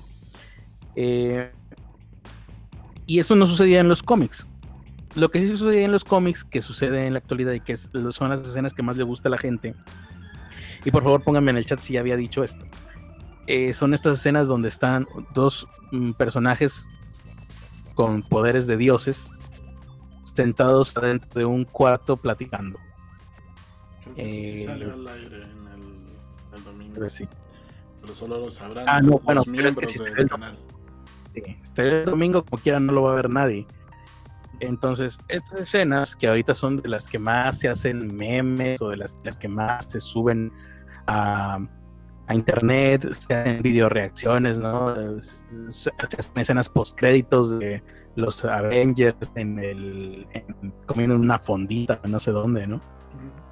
Que son supuestamente eh, cosas que se grabaron a última hora y cosas así. Eh, tienen un creador, o por lo menos una de las primeras personas que yo sé y que hizo esto, se llama Chris Claremont. Es un escritor, me no me acuerdo si ha hecho algo para este o si terminó haciendo cosas para este, pero donde más lo vimos brillar. Ah, pues sí, por cierto, eh, hace un momento lo mencioné, es escritor de la saga de Fénix y Fénix Oscura, de Jean Grey eh, para los hombres X. Y a principios de los 90, finales de los 80, es quien retoma a los hombres X y los lleva por toda esta em, arco argumental. Inicia Jim Lee. Y que continúan dibujando los imitadores de Jim Lee como Andy Hoover o eh, el propio Rob Liefeld creo que así se pronuncia su apellido. Eh, pero todos fueron escritos por Chris Claremont. ¿Y cómo identificamos o cómo recordamos si ustedes leyeron cómics noventeros, básicamente de los X-Men noventeros? que era muy fácil leerlos porque eran baratísimos aquí en México. Me imagino que te acordarás, ¿no, Ernesto? De los cómics de los X-Men de los noventas, que no eran de Vid, no eran de Editorial Televisa, era Marvel, publicó directamente aquí en México. Eran los cómics del papel delgadísimo, baratísimo, y con... que, eran casi pulps. No, sé si te... nunca me tocó. No. No, no. Ok. Eh, bueno, de esa época son ellos. Y lo recordarán, lo ubicarán, porque es una página. Y bueno, a mí me encanta esa, esa, esa técnica o ese estilo. Es una página, hay como tres cuadros nada más. Porque un cuadro es eh, que ocupa la mitad de la página de arriba hacia abajo que son dos figuras humanas largas y estilizadas, ¿no? no sé, puede ser Gambito y el profesor X. Y tapizadas de globos de diálogo desde arriba hasta abajo, que, es un diálogo extenso que ellos estuvieron, eh, que ellos tuvieron, pero que nada más es, mm, el término técnico es splash page pero pues es básicamente una viñeta de página completa o, que ocupe media página, una viñeta grande. Con mucho detalle, como Jim Lee eh, sabía hacerlo. Y... Em, ¿Cómo se ah, No me acuerdo cómo se llama su entintador, pero bueno. Eh, la mitad del éxito de Jim Lee fue gracias a su entintador. Eh, Scott Williams, creo que es. William Scott, una de las dos. Eh, entonces, es esto.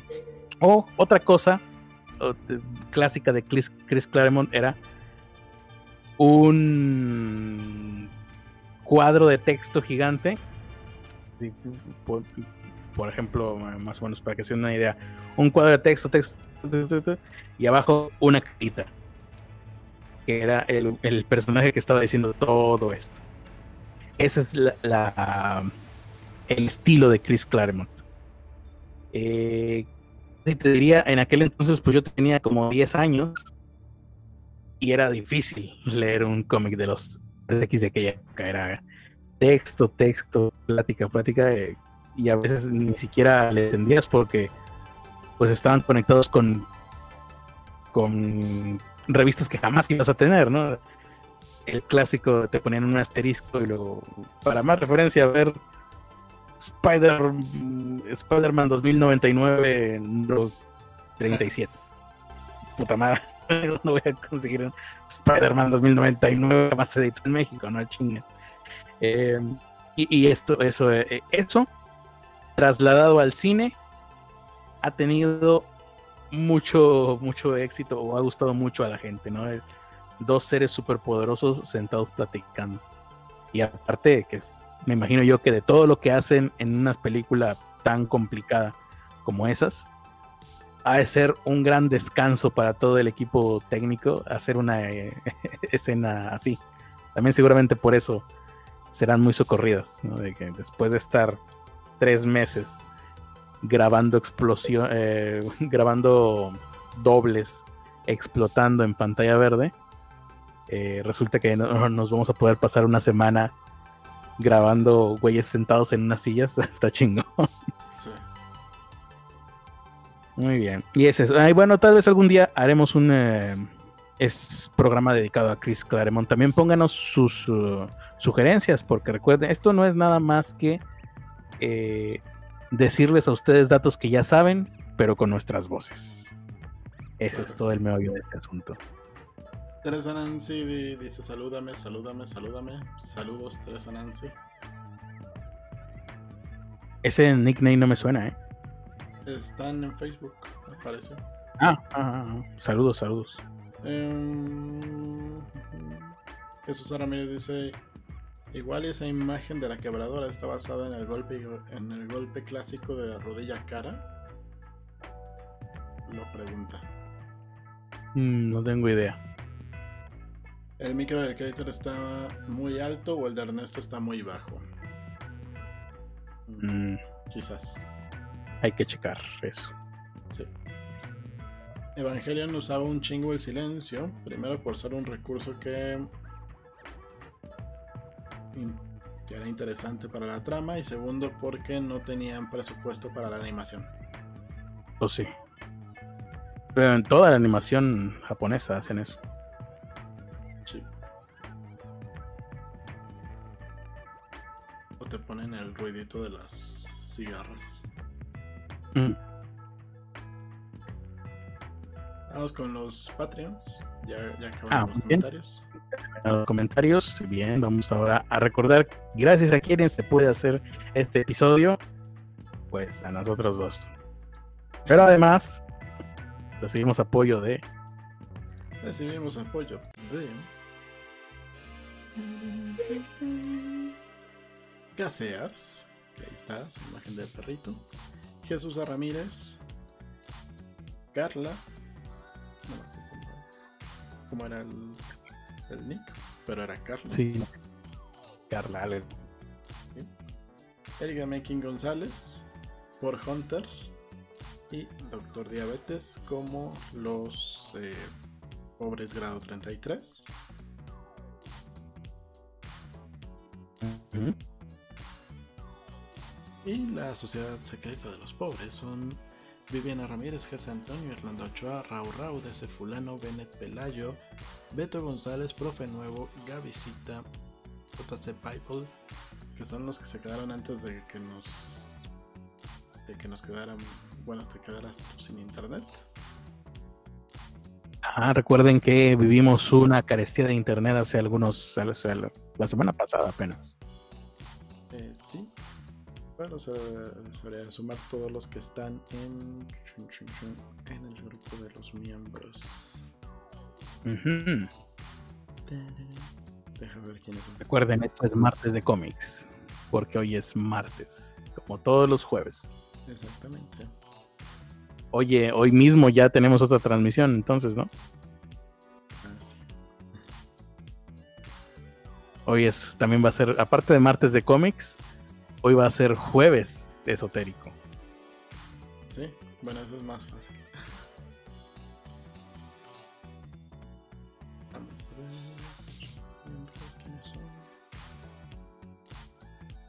Debería tener esto abierto desde hace rato. Entre otras cosas que hablaremos en jueves esotérico, hablaremos sobre cosas esotéricas.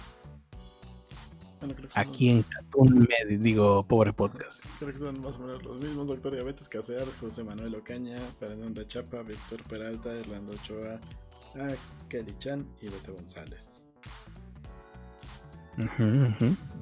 Y listo. Y pues nada más. eh, tú decías algo más, ¿no? De, si quieren apoyarnos. Si quieren apoyarnos, eh, pues manden superchats. Suscríbanse al canal. Si quieren apoyarnos, suscríbanse al canal, entren a la sección de miembros para que tengan acceso a la librería secreta de Pobre Podcast y tengan, pues, puedan ver los programas solo para fans. Y algunas cosillas que iremos subiendo ahí. Ujú, ujú. Eh, a ver qué, a ver qué sucede. Mientras tanto, la única manera de mantenerse al pendiente, habría que. Bueno, tenemos el grupo de Telegram también, ¿no? Ah, también tenemos Mantener. un grupo de Telegram que es t.me diagonal pobre podcast. T, la Punto letra, M. punto me diagonal pobre Ah, T, podcast. T sin la E, ¿verdad? Ajá. Es T, la letra, punto. me ujú, diagonal pobre podcast. Diagonal pobre podcast todo junto. Y ahí, estamos los 10 del grupo. Uf, esperando para que. Oye, no he entrado, no han puesto nada, ¿verdad? Ya éramos 16 hace rato. Mm, se han puesto cosas, yo se me olvidó y no he entrado en como en dos días. Digo, no, ahí estoy todos los días, al pendiente, claro que sí, como no. Es más, ahorita voy a poner algo, no sé qué. Sí, somos, somos 16. Sí, no, no han puesto mucho. Creo que hoy hablamos de. Nos dijimos provecho entre todos, así de, ay, sí, es la hora de comer. Provecho, provecho, provecho. Put, qué divertido. Y de lo que se están perdiendo los que no han entrado, ¿eh? Si hubiera más personas, seguramente todo el día estarían mandando mensajes. Bueno, uh, los esperamos ahí en Telegram, eh, donde habrá muchas, muchas, muchas sorpresas. Uh. Y mientras ustedes entran a Telegram, nosotros nos despedimos, aunque de todas maneras dentro de un rato más nos vamos a ver, ¿no? Nuevamente. Sí, nos vamos a ver en un rato. Si todo sale bien y no se te atraviesa alguna cosa. Eh, sí. Así que pues nada, no, no tenemos ya tema para um, jueves esotérico aquí en Cartoon Media, digo, Pobre Podcast. No. No, ok. Goopy. Oh. Esto es crear expectativa, lo demás son fregaderas. Pues no, no, no se volverá nada de esotérico ahorita. Manténgase el pendiente a lo largo del día y les daremos eh, para darles el tema. O ustedes también, a través de nuestras redes sociales, eh, pueden eh, sugerirnos algún. Uh -huh. el, el traje con voz nos, nos retó a hacer una video reacción de otro de sus videos. Sí, ya se me había olvidado. Hay que hacerlo. Sí. Sí, sí. Eh, seguramente lo haremos en eh, fin de semana o algo así. Es lo bueno. Que haciendo reacciones es muy fácil crear contenido. Así que sí, lo haremos próximamente. Traje con voz, por supuesto. Y mientras tanto nos despedimos.